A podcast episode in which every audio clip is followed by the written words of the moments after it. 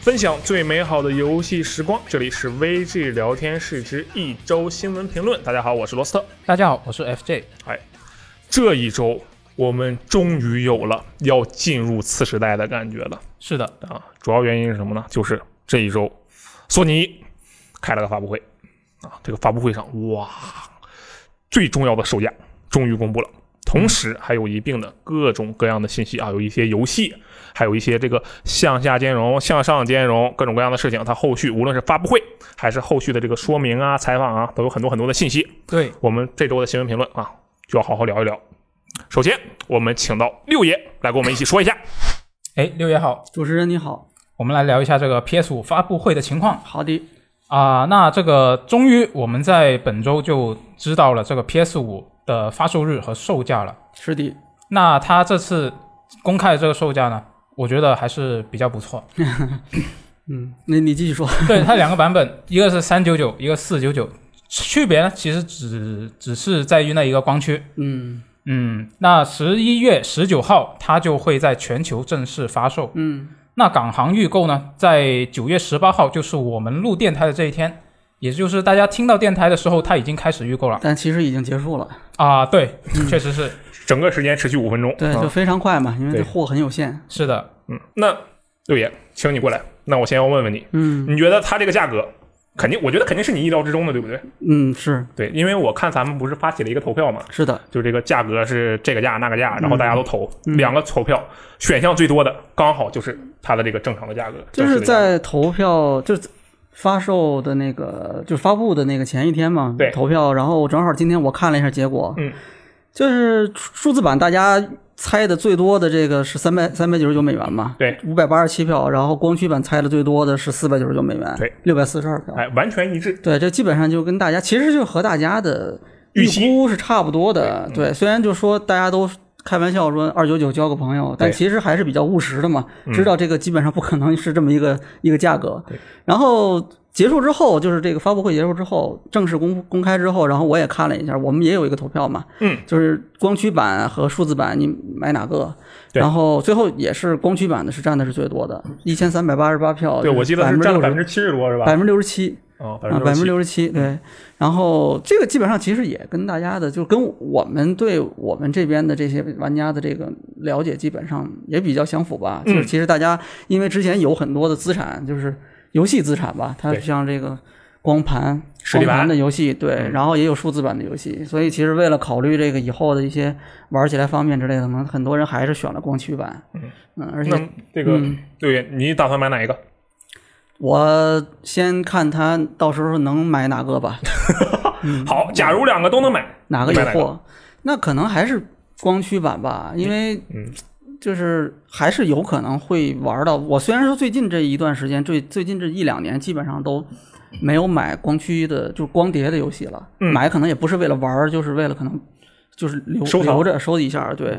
大部分时候都是直接就是当天下数字版玩儿，嗯，但是可能最后还是会买光驱版。可能很多人跟我有习惯也差不多，就是嗯还是希望有一个碟留着，然后希望能玩的时候立刻拿出来就可以玩嘛。啊我嗯可以不用，但你必须得有。呃，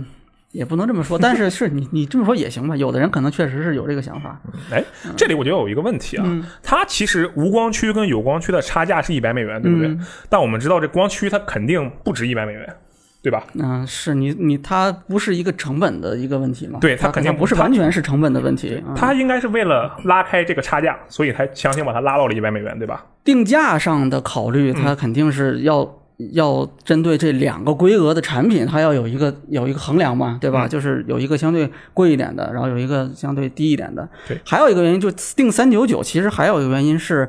呃，它这个价格是和零一三年 PS 四第一版的那个价格是持平的。哦，啊，就是其实索尼考虑的是，它有一个版本的主机，就新主机有一个版本，它一定要和上一代的主机，嗯最开始发售的首发的时候那个价格是要持平哦，啊，这样就是相对于对于这个玩家来说，就是我我有一种感觉嘛，就是我还是可以有一种和继承和是吧嗯之前和之前那个时代一样，用相当的这个同等水平的这个价格去嗯继续进入到下一个时代。哦它有这么一种感觉，然后当然，实际上最后它 PS 五这一次还是因为，呃，各种考虑，包括它的性能啊、规格啊、整个的提升，它的这个价格还是加上去了嘛？嗯，啊，就是它的这个正常的这个光驱版的这个价格还是四九九嘛，嗯跟 Xbox 这个 Series X，嗯，这个还是是是持平的啊，就是这个其实它定价是有这方面的考虑的，嗯嗯，哎，那驴王同学啊，要你买的话，你知道选哪个？两个都有货的话，其实我很犹豫，嗯，因为我觉得它这个两个机种的价格差距并不是很大。对，但是我又考虑了一下，我其实自己基本上没怎么买这个实体版游戏，都是数字版，嗯所以我就会觉得，如果我买光驱光驱版，会不会比较浪费？其其实如果之前的这个就是游戏资产基本上都是数字的，那其实没有必要多花那一百美元。对我我也这么想，但是我又会担心，万一我以后要买实体版，我觉得完全没必要。其实你这个这个时代首发的时候，如果就是想购入新主机的话，嗯，咱们国内的情况可能大概率就是还是看到时候什么时候价格稳定了，以及那个时候的供货你能买到什么，这个两个是其实是主要关键的原因。嗯嗯，我们在这里就是相当于做做梦啊。对嗯假设我们是有一个特别良好的环境下，我们会选择哪台主机啊，对吧？哎，但是虽然说啊，我们可能首发买不到，但是如果你能首发买到的话，你就可以在 PS 五上。上来，只要你会有会员的话，嗯就能买玩 PS 游戏，对不对？因为它有一个新的服务啊，麻烦吕王老师给我们介绍一下。嗯没错。那这个发布会上面就介绍了这一个 Plus 会员的全新福利啊，这个叫做 Plus Station Collection 的这个新福利。嗯，那以后呢，等这个福利上线以后呢，就是在这个 PS 五首发之后，它就马上上线。那会员以后就可以直接玩到一些啊、第一方和非第一方的一些游戏了其实。就是 PS 时代的一些已经非常人气很高的，或者说已经非常多的玩家玩过的一是些的游戏，比如说这个《星战神》《神海四》这一类的。嗯，那这宣传片里面其实有十八款游戏那么多。嗯，那我想问一下六爷，就是你觉得它这一个有就有点相当于是索尼这一边的一个订阅服务了，它以后会继续去扩扩大这一个服务吗？就会像像 SGP 那样靠拢吗？我现在现在这个阶段啊，我不太怎么讲，我不太想说它就是一个新的订阅服务啊，啊为什。么？我现在更倾向于觉得说，呃，这个服就这个 play 呃这个 PlayStation Plus PlayStation Collection， Plus Collection 就这个东西，我觉得它可能更重要的一个功一个功能是。帮助这个两个世代进行一个更平稳的一个过一渡个交接，一个过渡。啊嗯它有一个这个样这样一个意义，就是说两个世代之间，它一定会存在一种情况，就是有以前这个 PS 时代的这个老玩家嗯啊，然后还会有一些是从新的这个时代，从 PS 五这个时代嗯开始再接触这个主机游戏的这些新玩家。对，那这两部分人之间，它有一个过渡的问题。那老玩家有要求，我要我希望我的这个以前上一个时代，至少 PS 这个时代我买的这些游戏，我还可以在新主机上可以玩到嘛。嗯所以他现在强调说。这一次他讲了，强调说我百分之九十九的测试过的 PS 游戏，其啊实对我后面看了一下，那个 Jim Ryan 他的原话说的是，呃，测试过的上千款 PS 游戏中，百分之九十九是可以兼容的。是的，是这样一个说法。那这个其实和之前官方对这个事情的表述是基本上是一致的吧？对之前官方最早的时候，去年三月、今年三月份的时候提首一首次提到 PS 五向下兼容 PS 四的时候，官方说法是。就四千多款 PS 游戏，绝大部分可以向下兼容。对，而且它就是挨个测嘛，测那一个就那过一现个。在就是百分之九十九，其实没有太多的变化。这个里面你你其实没法细琢磨，那是细说那百分之九十九到底那百分之一是什么呀？对或者说这个意思到底是什么？我可能更倾向于认为它其实就是一个呃没有那么绝对的一个说法，对就是它可能就是想保个我险是吧没有把话说满，嗯，对吧？可能我们就是真的是测了多少，过了多少就就用多少，那可能不会是百分之一百，但是就是绝大部分。而且这个这个实际上向下兼容这个事情，可能比我们普通玩家想象的要要还是要难一点，没有那么容易。嗯它需要它是有成本的，首先，而且它是需要和这个游戏的这个开发方、发行方，就是版权方是相互协调的一个工作，它不是索尼那边就比如说你对吧，PS 跟 PS 五同一个架构，然后我鼠标点一下，它就可以运行了。嗯其实不是这么简单的，这至少是双方都是要认同这个事情才可以的啊，所以它其实是有一定的成本的。那这个现在就是说，首先它还是继续强调，那 PS 绝大部分的 PS 游戏是可以在这个 PS 五上直接去玩的啊。那这个目的很明显，就是确保 PS 四的玩家他在进入到 PS 五这个时代的时候，他可以不用说抛弃以前他自己已经有的这些游戏的数字的或者是实体游戏的这些资产，他可以继续玩儿啊。那另外还有一个考虑，就刚才提到这个 PlayStation Plus Collection 这个东西，它的主要目的是让，我觉得它的主要目的是让这个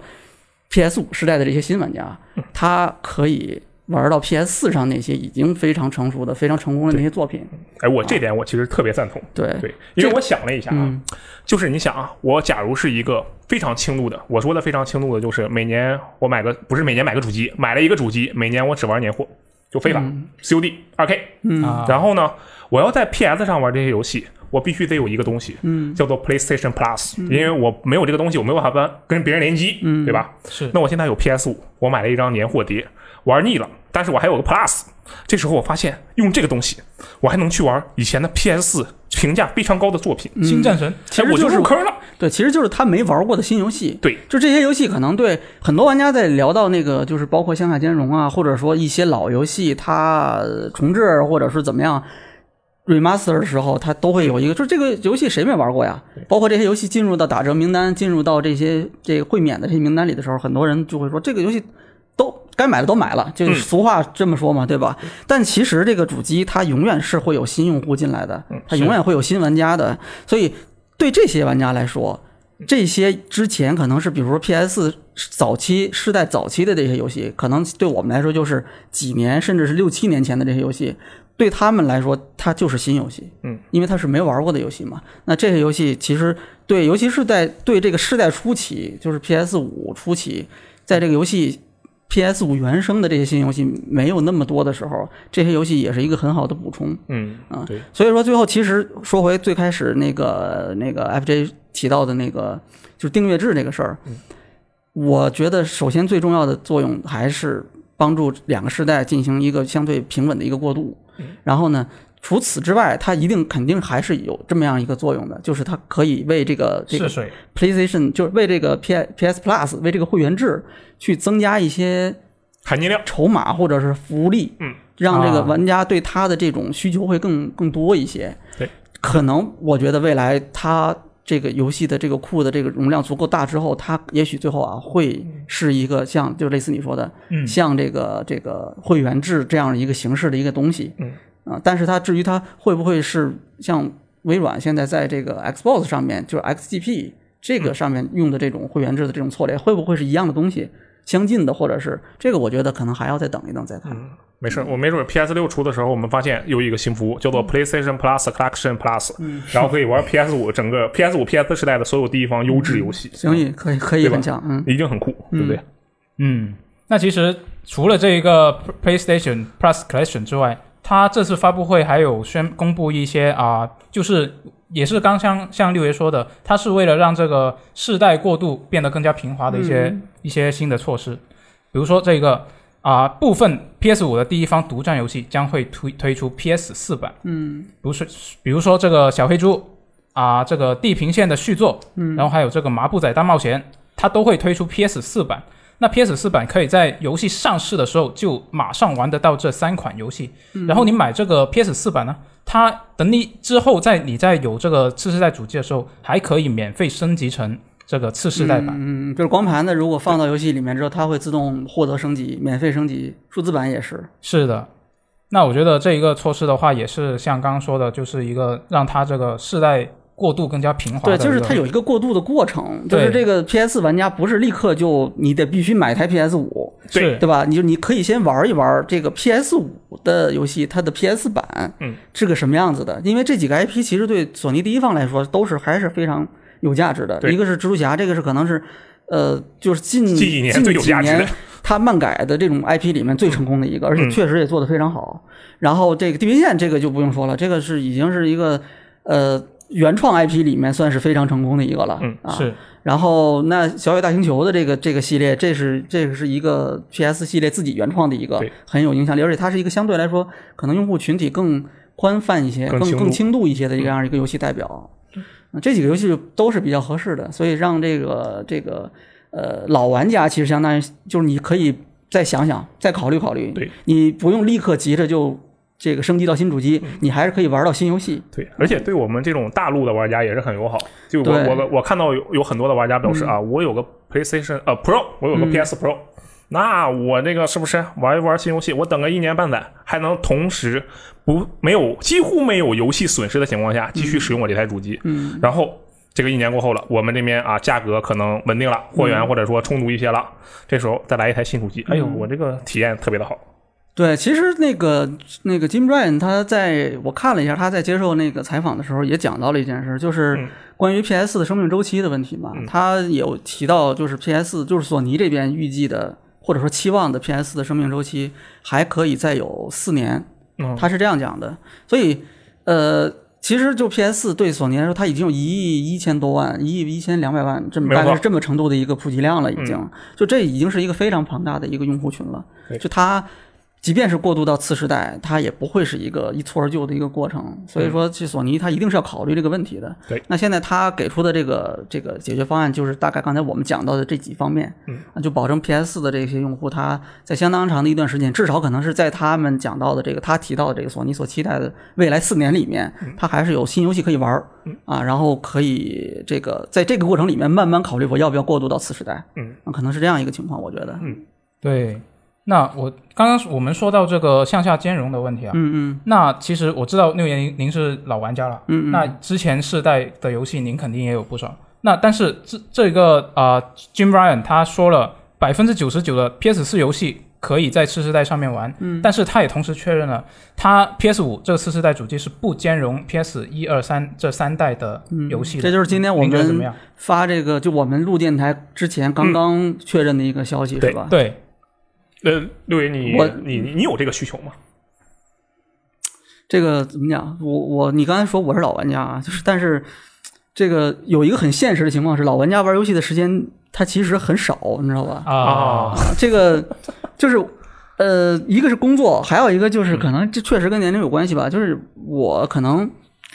玩游戏的时间真的比你们都要少很多是，嗯，啊。那是然后你看我我们天天上班摸鱼我嘛我就要面临一个很现实的问题，就是那我有时间的话，我是玩新游戏还是玩老游戏？嗯对，这个我现自己的情况是，可能是玩新游戏的情况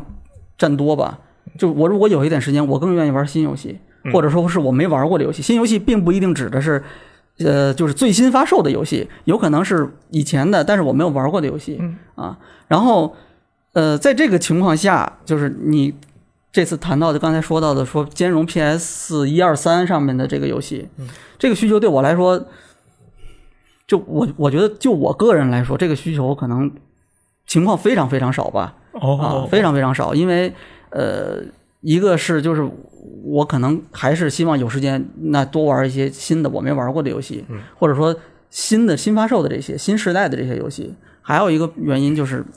我觉得我们如果要求。因为这个东西是是双向的嘛，对吧？就我如果要求你给我兼容前三个时代或者是前四个时代的游戏，啊，那这个东西一定是有一个前提，就是它这个主机的制造成本是要有相应的提升的，对吧？对对就你你需要有相应的模块儿去，它兼容 PS 五、兼容到 PS 四这个时代的兼容，我们可能相对来说更容易理解，因为它是同一个架构下的兼容，嗯，对吧？就它没有那么难，虽然不至于说鼠标点一下就可以做到，但是它确实没有那么难，相对来说。但是你兼容 PS 三、兼容 PS 二，甚至 PS 一这个时代的游戏，那对这个 PS 五这个这台主机的这个来说，它可能增加相应的模块儿，它是势在是是势在势在必行，或者说不可避免的这嗯种情况。那这个最后可能就会导致主机的价格会增加。对，那这个结果我们能不能承承受？结果价格就又涨了，有可能会对，就这个也是一个问题。嗯所以就从这两方面考虑，一个是我自己的实际使用需求，还有一个就是我次世代主机，它我在购入它的时候，我对这个东西的一个定位。嗯，从这两方面来考虑，我个人来说，我不太需要这个东西。嗯，当然，你你就还是话说回来，那可能。对于很多玩家来说，那我可以不要，那你不能没有。哎，就我我就是这样的，啊，对啊对，但是这个事情就是怎么说呢？就是呃，要啥自行车嘛，是吧？对我我们这个已经有不少游戏可以 玩了，就上一个世代 PS 的所有游戏都可以玩了，这个这个绝大部分游戏啊都可以玩的话，我觉得呃还可以吧。就我对这个，至少我对这个新闻不是特别的呃。意外，首先，嗯我觉得肯应该是这样子的啊，就是他应该不会说是能做到那个地步的。对，还有一个就是，可能我觉得我个人来说，确实不太需要这个东西。我们这条新闻其实下面的评论是吵的，算是有一些激烈的，就是是有一些观点的冲突。嗯然后其实我一直是一个线下兼容的一个忠实拥护者，嗯因为我有很多想要补票的 PS 二游戏，嗯就这时候就显示出这个年轻人的优势啊！就我这游戏真的是我玩的我就不知道玩啥了，进入一个这样的状态，然后我就很想去补一些这个 PS 二上的游戏，嗯但是我又仔细想了一下，我之所以对线下兼容有如此的渴求，嗯是因为 Xbox 在这方面它确实能够做出很好的提升，就是画面上，无论是画面上、操作的感受上，还有加载速度上都有很好的提升。嗯但如果如果索尼来做这个事情的话，它要想达到跟 Xbox 同样的水准，它要付出多少？这就跟刚才六爷说的成本上是一个问题。呃，除了硬件成本，它还有软件方面的，对因为这个两个就是你同样都是兼容前几个世代，嗯那两个就是索尼、微软，它这两家他们要兼容的这个游戏的这个阵容、这个库的规模、数量是不一样的，对，这个成本也不一样，嗯啊，这个问题是是它也是确实是一个客观存在的问题，对就是说，如果向下兼容的体验上没有真的是完完全全的原版 PS 二体验的话，那其实我个人私心来讲，我其实是不太能接受的。但它如果像是这个，因为我们都见过，比如说《忍龙黑》《忍龙黑之章》啊，在这个 Xbox 哎 X 叉 Y 叉上，我去，那体验就跟你感觉跟本时代游戏没啥区别。再比如说那个《荒野大镖客：救赎》初代，也是感觉我靠，这东西无敌了呀！但是如果是 PS 二游戏的话，它是否能在 PS 五上有一个更加强化的效果，这是一个不不太能确定的点。而且如果真的能达到那样的效果，这个东西又要卖多少钱，这确实是一个问题。这其实就是，嗯，你说说实话，啊就确实有一些老老的这种，就是很久以前的这种十几年、二十年前、二十多年前的这种游戏，嗯，我确实很怀念。现在你让我去玩儿，我可能还是很很激动，嗯，甚至看到一些画面，可能我都会很激动。但是我个人是，呃，我觉得我可能是玩不下去的哦，啊，因为这个那个时代的那些游戏，跟咱们现在的这些有二十年后跟二十年前的那些游戏，它的很多设计上的这种思路相差的非常大。对啊，我自己有一些那种，就是早期的 PS、PS 一、PS 二时代的游戏，有它现在不是它在上个时代不是有一些这种高清版或者是数字这种版的那种对，就是高清是嗯 remaster 版啊，类似这种感觉的，你知道吗？HD 版或者说。就是我就不说具体是哪个游戏了，但是有几那个确实我是玩了一下，就是玩不下去，你嗯知道吧？我觉得我接受不了，我觉得在那个时候我玩这个游戏完全没有什么障碍，我也很喜欢啊。为什么现在我就玩不下去？我我其实也说不清楚，嗯啊这个问题可能咱们要讨论，就是会是另外一个话题，很长的一个话嗯题。我觉得今天就算了，嗯，对可能就是是我变了吧，嗯，啊，没事，也许是游戏变了，这都不好说。游戏没变，游戏还是那 个样子，可就能是游戏的应该就是环境变了我我们是们不一样了，已经。心态也不一嗯样。当时玩的时候跟现在玩，嗯，那既然这样，不如我们说一下新游戏。嗯，这一次发布会上，第一个我觉得比较重磅的，当然就是这个《最终幻想十六》。那开头炮，没错，那这个《最终幻想十六》呢，还是就会由这个啊吉田直树担任制作人。那它的发售日还没有公开。嗯，嗯，那看了这个发布会上的播片之后，六元你觉得怎么样？嗯，就我，呃，这么说吧，我第一遍看的预告是是英文版的，嗯，然后我当时第一感觉啊，我就是我当时看的第一遍的那个感觉，就我想起来就有一种既视感，你知道吧？你玩《飞 V 十四》的时候，不是不是不是玩 FF 十四的时候，是那个就是。我印象里应该是二零一三年，就我在那是我第一次，应该是第一次或者是第二次吧，就是去那个 E 三去现场看那个发布会，嗯，然后当时在那个剧院里面，然后就是那一次 E 三比较特别，就之前的很多游戏在发布会之前就都泄露了嗯，啊，然后就大家都知道嘛，就一看，哎，你这个我知道，哎，你这个我也知道，你看这个我这个还果然就是这样子的，这样，然后就是。就是突然到一个阶段，然后那个呃大屏幕上开始放一个游戏，然后大家发现这个游戏大家都都就是没见过，没泄露，对对对，就这游戏没有见过，你知道，就啊就就变得安静了，你知道吗？然嗯后， 然后这个就开始放，然后这个游戏当时给我的感觉就是，首先那个它和那个时代就 PS 三那个时代的同等的那些其他的游戏相比，呃，那个感觉这个模型的精度要稍微低一些，嗯，然后整个的这个这个画面的风格是偏那种中世纪欧洲的那种风格的那种建筑啊、服装很多，嗯，然后整个的画面给人的感觉也是那种。呃很强烈的那种魔幻或者是幻想风格的那种感觉啊。然后我这次看这个 FF 十六的这个预告片的英文版的时候，首先给我的感觉是前半部分给我的感觉就是这样子的，包括那个画面整个整个给人感觉有比较阴暗、比较灰暗的那种感觉。一样的，那个刚才我说的，我一三年在一三上看的那个那个游戏，就是 FF 十四、哦，那是 FF 是第一 FF 是第一次公开，它是那时候是一个 PS 三游戏，嗯啊，然后这个感觉特别像，就这两个看这个两个预告片的时候感觉特别像，尤其是 FF 十六的这个预告片，看到后半部分的时候，它那个配乐嗯有一个给人的感觉就是非常明显的那个就是组间正庆他的那个风格是吗？风格，嗯，对，就它不是直宗，不是那个直宗申夫的那个风格了、嗯啊。那那个组间正庆就是那个谁嘛，那个 FF 十四的那个他的这个音乐的主要的负责人，嗯啊，作曲吧，就算是那这个基本上就就可以说给我。就确定了，它一定是一个。首先，它肯定是 FF 嘛，因为一开始就有陆行鸟出现，这个没有什么疑问。对，上次 FF 四那个我还有疑问，一开最开始看你确实不知道它是什么游戏，到后面才发现哦，原来是 FF 十四。真的叫 logo 出现的时候，大家才才意识到这个是 FF 十四。但这次 FF 十六这个情况是，一开始我就知道肯定是 FF 嘛，但是看到最后才发啊，这个我有一种很强烈的感觉，它应该是和 FF 十四有联系的作品，哦或者说是同一个团队、同源的这种作品，嗯或者是它可能真的就是一个网游，就是 FF 十四那样的网络游戏嗯啊。呃，这呃说一下，这里说一下，不是说网游不好啊，或者说我我我看不我起知道网游你。是狒狒十四的呃，忠实对对玩对家，，我我是 FF 十四死忠，嗯虽然我已经就是呃退坑好多年了，或者不玩好多年了，但是我一直特别喜欢这个游戏，嗯，啊，这当年玩的是非非常非常凶凶残的这个这个感觉嗯啊，总之就是这个还是刚才我们说的，就是回到那个那个配乐这个地方的时候，嗯我给给我的感觉就是它一定是一个跟 FF 十四有密切联系的这样一个作品，嗯啊，特别是对，就是英文版它的那个就是在预告的在在在讲的过程里面，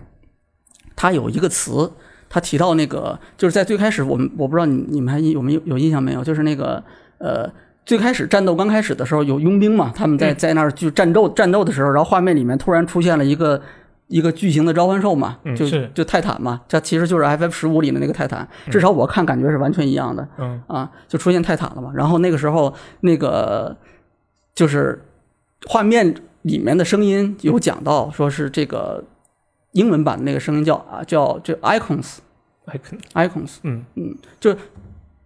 它指的日文版。你我后来又看了一遍日文版的预告片，嗯，日文版的预告片那个里面。话外音也讲到这个地方的时候，他就是直接用的是“小看九”这个词，就是小召唤兽。哦哦，但是英文一般讲到那个召唤兽的时候，一般是用 summons Summon，对嗯或者 summon mas- monsters，大概是这样的。用会用这个 icons 这个词的话，只有一个游戏就是 FF 十四，哦哦，就它是啊原来 FF 十四里面指代它应该是我印象里应该是它其实是等同于蛮神。FF 哦十四里的蛮神是指是跟和这个意义是相关联的，哦就对，它不是以前 FF 系列里的召唤兽这个概念，嗯啊，就不完全一样吧，这么说吧，嗯所以说就是看到这儿的时候，我其实就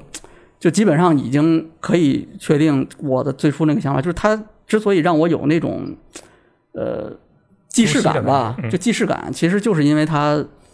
确实有很多地方跟 FF 十四很像，包括后面再看说是。呃，它的开发阵容，它是那个就是 F S E 是应该是第三第三开发事业部嘛，那就是那个、呃吉田直树嘛，嗯对就是吉田直树。然后这跟之前大家的那个传闻也传言的那个吉田直树是啊对下一座的监督，这个也也也是完全是验符证合了的嘛。对虽然吉田直树说过，嗯当时他还否认了对，当时说不是嘛，对嗯吧？那个现但现在其实看就是他是啊。但是现在就是从这个游戏的这个嗯就是视觉上啊，给给我的感觉，那既视感很强。嗯但是游戏本身现在应该还没有讲说它就是呃 FF 十四的相关作品续作，或者它就是一个网游，现在应该还没有讲的这对个，没有明说，没有这么明确的去讲这个事儿啊。然后单从画面给我的感觉啊，就是可能这个很多人也都说到了，就是那个、呃，不是光感没有那么好，哦，包括那个那个，就是可能刚才我提到了模型精度比较低，嗯啊，然后那个还有好多人提到，就是主人公没什么存在感，就是路人角色的那种脸，嗯，就没有什么特色嘛。因为你看一般 FF 的那个系列的主人公，那个那个人一出现，一眼就让你过过目不忘嘛，一看这个人就很特别嘛。对，你诺克提斯对吧？嗯像那个十的提达对吧？然后像十三的这个这个闪电闪雷霆啊对吧雷？霆对奶挺都都可以嗯，就是你一看啊，这个人是主人公，对或者说这个人跟别人不太一样，对吧？但是这次给人感觉就是他在那个预告里面出现的几个呃脸部特写的那个那个角色，他有一个年轻版，有一个老年，有一个相对来说青年版嗯和一个少年版，大概这么讲。然后其实，在游戏的那个前面的那些实机的演示里面，基本上那两个可操作的角色也是他的两个阶段的版本，对，是一个人其实，但你就这个人的这个嗯外貌给人的感觉没有什么特别强烈的印象。啊，就是看着就就是说它是，就它也很像 FF 四，就是它是一个那种，它并不是是玩家，它不是玩家。哦啊，就它是一个这个可能是世界里的一个角色，嗯但而玩家呢，是可能最后他是以一个自己的自建的一个身份进入到这个世界里面去的，嗯啊，所以他就不需要说刻画一个特别这个喧宾突夺出主的的主一个人公嘛角，色嗯对吧？啊，有可能是这样子的，啊，因为现在我确实也不太好说，我觉得有可能是这样子的。从这个现在的一些这种素材的感给人的感觉来看，有有这种印象吧？我嗯看他那个视频放出来的之后，有很多玩家在讨论他那个动作，就是它里面有一些打动的动作，对不对？嗯嗯嗯就看起来还蛮华丽的，我觉得。是这一次，就我印象里面，FF 系列的作品第一次公布的时候，就是它这正统作品啊，嗯首次公布的时候，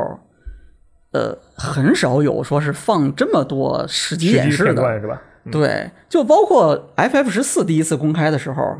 它也没有那么多实际演示，大量的其实是那个呃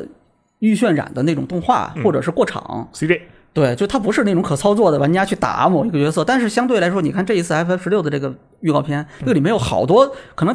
得有三分之一的这个部分就是玩家操作一个角色在那儿揍一个怪，对，有对吧魔法，有空对，洞，然后演示了这个各种都这有个这个，包括这个普通攻击、连携，然嗯后浮空，然后这种技能的这个这个释放这个对，就是魔，甚至还有一些那个，你看它里面还有一些动作，其实是像是魔法的感觉，嗯，但是它跟召唤兽有很密切的联系。嗯我不知道你们注意到没有，它那个有，比如说它有一些招式会出现那种红色的那种翅膀，嗯哦，然后有一些招式是会变成那种，他是用拳打敌人嘛，但是他会出现一个巨大的一个拳头，嗯，哦去揍敌人。有在附附身上的对，感觉。然后还有一个画面里面，虽然不是很清楚，但还有一个画面里面，我印象里是他在野外打的一个怪，嗯那个时候他用了一个也其实也是空手揍敌人，但是他画面上面会有一个爪子在挠敌人的一个效果哦，啊，就这几个画面给我的感觉就是他可能是魔法，哦还有一个可能是他是装备召唤兽之后的一个技能效果。哦，嗯，因为就是从这一次的那个游戏的这个，呃，整个这个演出的这种表现的这个内容来看，嗯召唤兽这次在这个游戏的就 FF 十六里面可能会占非常多大的比戏重是份吧，嗯，就在故事里面可能会占很多戏份，包括它这个里面出现了很多召唤兽对战的场面，对吧？我们见到了那个那个不死鸟，或者说那个凤凰，嗯然后这已经是好多年没有见到凤凰了，我的印象里嗯面，上一次可能还是九吧，FF 九，然后呃，见到了那个洗瓦，一开始就有。嗯然后见到了，就刚才说的，很很像 F F 十五里的那个提坦泰坦的那个那个那个召唤兽，嗯，还有最后出现的那个，呃，感觉像是一个伊芙利特的一个改版，大概是那个样子的一嗯个，是就出现了四个至少四个召唤兽，然后召唤兽之间的战斗，然后他在这个剧情里面也对对白里面也提到了大量跟召唤兽有关的这种词，嗯，而且还有就刚才我讲到的，他在这个角色的几个战斗的这种演示里面，角色的这种招式的演示里面有很多这种类似于像。很让人容易让人联想就是召唤兽的这种效果的魔法或者是技能，嗯，所以可能这一次召唤兽是作为一个主题，在这个故事游戏的故事里面，在这游戏的系统里面、玩法里面都会发挥比较重的哦我多的我不得作不用嗯说。陆源你太厉害了，就是这么点儿、这么几分钟的玩意儿，你竟然能看出来啊不这么多的东四西，分钟不短了，四分钟啊不短吗？了啊我觉得这不短不了不长啊，嗯，我的天，啊。对，还有一个印象就是，啊你看这个呃，这一次呃，它这个游戏的这个 logo 最后出现的时候啊也会让我们有非常强烈的印象，就是这一次的游戏的这个主题一定是跟召唤兽有密切联系的。哦，我对，因为它对包括 FF 系列历史上以召唤兽作为这个呃 logo 的这种主元素的，应该这是第一次。哦，啊，过去主人公、啊水晶或者是一些背景里的一些东西，嗯包括群像图都有，但是以召唤兽作为完全作为这个 logo 的主体元素的，应该这是第一次，我印象里。哦，嗯，好啊，非常厉害。嗯，说到这个，我突然想起，我记得狒狒十五，我通关之后，它那 logo 就变了，是吧？哎，变成什么样？它啊，对，是，对是吧对对对，是的，是的，啊、它会有我一这个变没法化嗯哦儿，，到后面啊，它也变啊，这当然这个就是瞎猜了啊。我觉有可得能这个东西确实，而且我觉得狒狒十六它能放在第一个的时候，就很有一种很强烈的感觉，就是、嗯我靠，这个发布会它不得了啊，嗯，就真的有这种感觉。嗯因为当时前几次的这个，无论是索尼自己的，还是 Xbox 这边的，或者说甚至是任天堂的几个直面会，其实大家的观感都没有特别好。然后这一次索尼这个发布会确实是，当然当天晚上怪猎那个呃不是怪猎那个直面会啊，就是任天堂那个直面会，也确实是那一天整个的把人的情绪就调动起来了。嗯，对是对 FF 作为开场出现，确实是挺意外的，而且说实话，没有出现，没有以 CG 为主，也挺意外的。嗯啊，可能也许有一个可能是他其实现在还没有完全准备好把故事给大家讲出来，所以就放到十一。对，所以开场就留到后面了。这个跟 FF 十四也很像，FF 十四的开场也是很很久以后才真正给大家看的。哦最开始演示的都是一些其他的一些素材。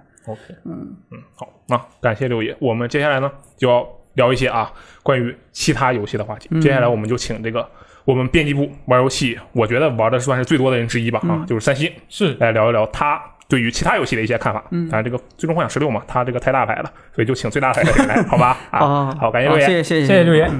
哎，三星你好，你好，那我们接下来聊一下这个 PS 五发布会上的其他游戏好了。可以那另一个，我们刚刚已经聊了这个 FF 十六哦，啊，那之后我觉得这个发布会上最重磅的还有一个就是这个《新战神》的续作，啊，对，最终帮的之一啊，保小心你的语病。没错，嗯嗯，但是呢，它这一个播片就只有一个 logo 对他这都他这不叫播片，他就是个 logo。啊，对，它播了一个 logo，对，没错还，有两句话，是还有两句话啊，这这一个三星你觉得有什么期待吗？对它这个《新战神》呃，这个你我是想们知这道，儿我想知道最开头怎么跟雷神打啊？哦这个我们接上上一代最后那个隐藏结局，嗯啊，然后这次看他那个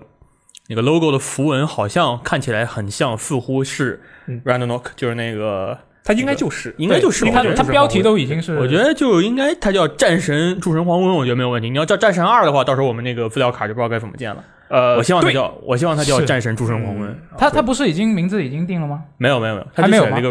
哦，就是它只黄是昏要写来了了出来嗯哦，对对。我以为它那个就是它的标题了。不过这一次他就公布了这一个东西，然后就说是二零二一年发售，我觉得有点悬啊。对，你觉得它会延期吗？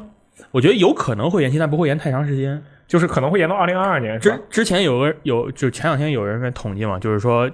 那个圣莫尼卡的开发时开发速度还是很快的。嗯，战神一和战神二之间没隔多长时间。对，然后这一次为什么战神前就是我新战神发售比较慢，是因为他们在做新的东西嘛啊，这嗯新对，的它在尝试测啊，新引擎嘛，各种对东西各种尝试啊，各种新的东西都是完全新做的。嗯，所以这个战神二预计会复用不少的素材。对，然后开发经验也有了，所以。嗯这次的我觉得应该会很快，但是二零二一年我觉得还是有有点点悬是吧它可能是二零二一年十2021二月三十一号对，十二月三十一号，我觉得那没问啊题，那给他一年的时间，我觉得差不多。嗯，哎，就说到我们这儿啊，就说战神这个 IP，那最了解的肯定就是三星啊。这个没上有上一部的评测也是你写的，对不对啊，？对，你对上一部你觉得有什么遗憾？敌人太少了，敌人种类太敌少人了怎么样？BOSS 战不够过瘾是吧？啊。是 BOSS 战就一场很过瘾嘛，就只有开头打那个神秘人我的觉时得啊那大候很龙过也瘾不错，就那个对大号的龙也挺好啊，对那也也就那么回事儿，嗯，啊，行你看这要求很高啊 也就。那么回事儿。你就是对于这个续作里，你是不是对它有一些改良的期待？我觉得续作应该多加一点神了，上一代的神比较少，这个是其实。我觉得原来战神玩家很期待，就是能一一一张一个游戏里能打好几个神。手撕众神，对，然后你想想战神三他撕了多少个人？我靠，那从这从他这头个奥撕林到匹尾斯整个人全从头撕撕了，到尾，几个神那个比较屌一点的神都被他撕的差不多了，对还把巨人也给干的差不多了。而且他还把不仅撕了人家，还把人家的道具拿过来自己啊，对用。对对，这没个就嗯错很很过分了。你想想，你打那个巴德尔，你拿到是什么东西了吗？你啥也没学到啊，没有，对呀、好亏呀、我嗯你背后还把你啊几十年前用的那个破玩意儿给拿出来一顿一顿甩，是啊，吧？，对，嗯啊，嗯，这个 很 危险。我这没事 没事，这个都已经过这么久了，关注的朋友们肯定都已经玩过了，好啊吧对？不过战神啊，确实是这个诸神黄昏也没有特别多的信息，他这玩意儿就跟那个老滚六啊，呃我觉得他比老滚六靠谱。这首先其实我觉得他们最嗯近这个宣传的套路跟原来不一样吧，就是你看《地平线》，《地平线二》有一个那个宣传图了，就是对有一个叫《地平线二》，《地平线》那个叫我们要西之之禁地，对，啊是它有个宣传图是一里那个图里有一代的那个姑娘，就是忘了叫什么名了，嗯，是一代出现过的一个 NPC 角色，是在中段的时候会出来的。然后之前有一段时间就是就是这个续作公布之前呢，官方放就是说我们要出一个漫画，嗯，也是今年哦出的那个漫画，那个漫画主角就是这俩啊那个 L A 和那个姑娘。哦，所以说他现在就是，然后战神我记得之前也说过要出一个什么漫画，对然后我觉得它就是一个很重要的衔接剧情的一个东西。啊，他们现在的套路就是我先公布漫画，哎，嗯然后过两天公布续作。你看过两天，比如说什么啊，《神秘海域》公布漫画，什么一个啊信号，哎什么，还有什么游戏呃， ？GT 赛车公布漫画什么 啊，什么瑞趣啊，瑞趣仍然不用公布漫画了啊。呃对对，明白。麻布仔，麻布仔公布个漫画，对啊，挺好，可以。这个战神呢，我们也就不多说了，信信息不是很多啊。我们接下来来说一个三星啊，其实这场上这游戏就没有三星不熟悉的，没错对不对啊。有我们说下一个三星比较熟悉的游戏啥呀小黑猪就是这个蜘蛛啊，侠蜘，蛛侠是吧？对，对迈尔斯·莫拉莱斯，啊蜘蛛侠这个你觉得怎么样？他播我觉的这得个片就。我觉得从打斗上来说，比好像比彼得帕克要更爽一点，啊就对飞来飞去这的个到好处多飞，哇！对彼得帕克那个就是拳拳拳拳到脚，就啊蜘蛛蝙蝠侠嘛，就对，就是蝙蝠侠嘛。对这个，我觉得这次迈尔斯这个他的动作更具有杀伤力的嗯，啊，就动不动就一个电流，因为有电是吧？啊，对，有电。然后我觉得最傻有一个最傻的地方就是他突然隐形，然后别人说：“哎，你哪去了？”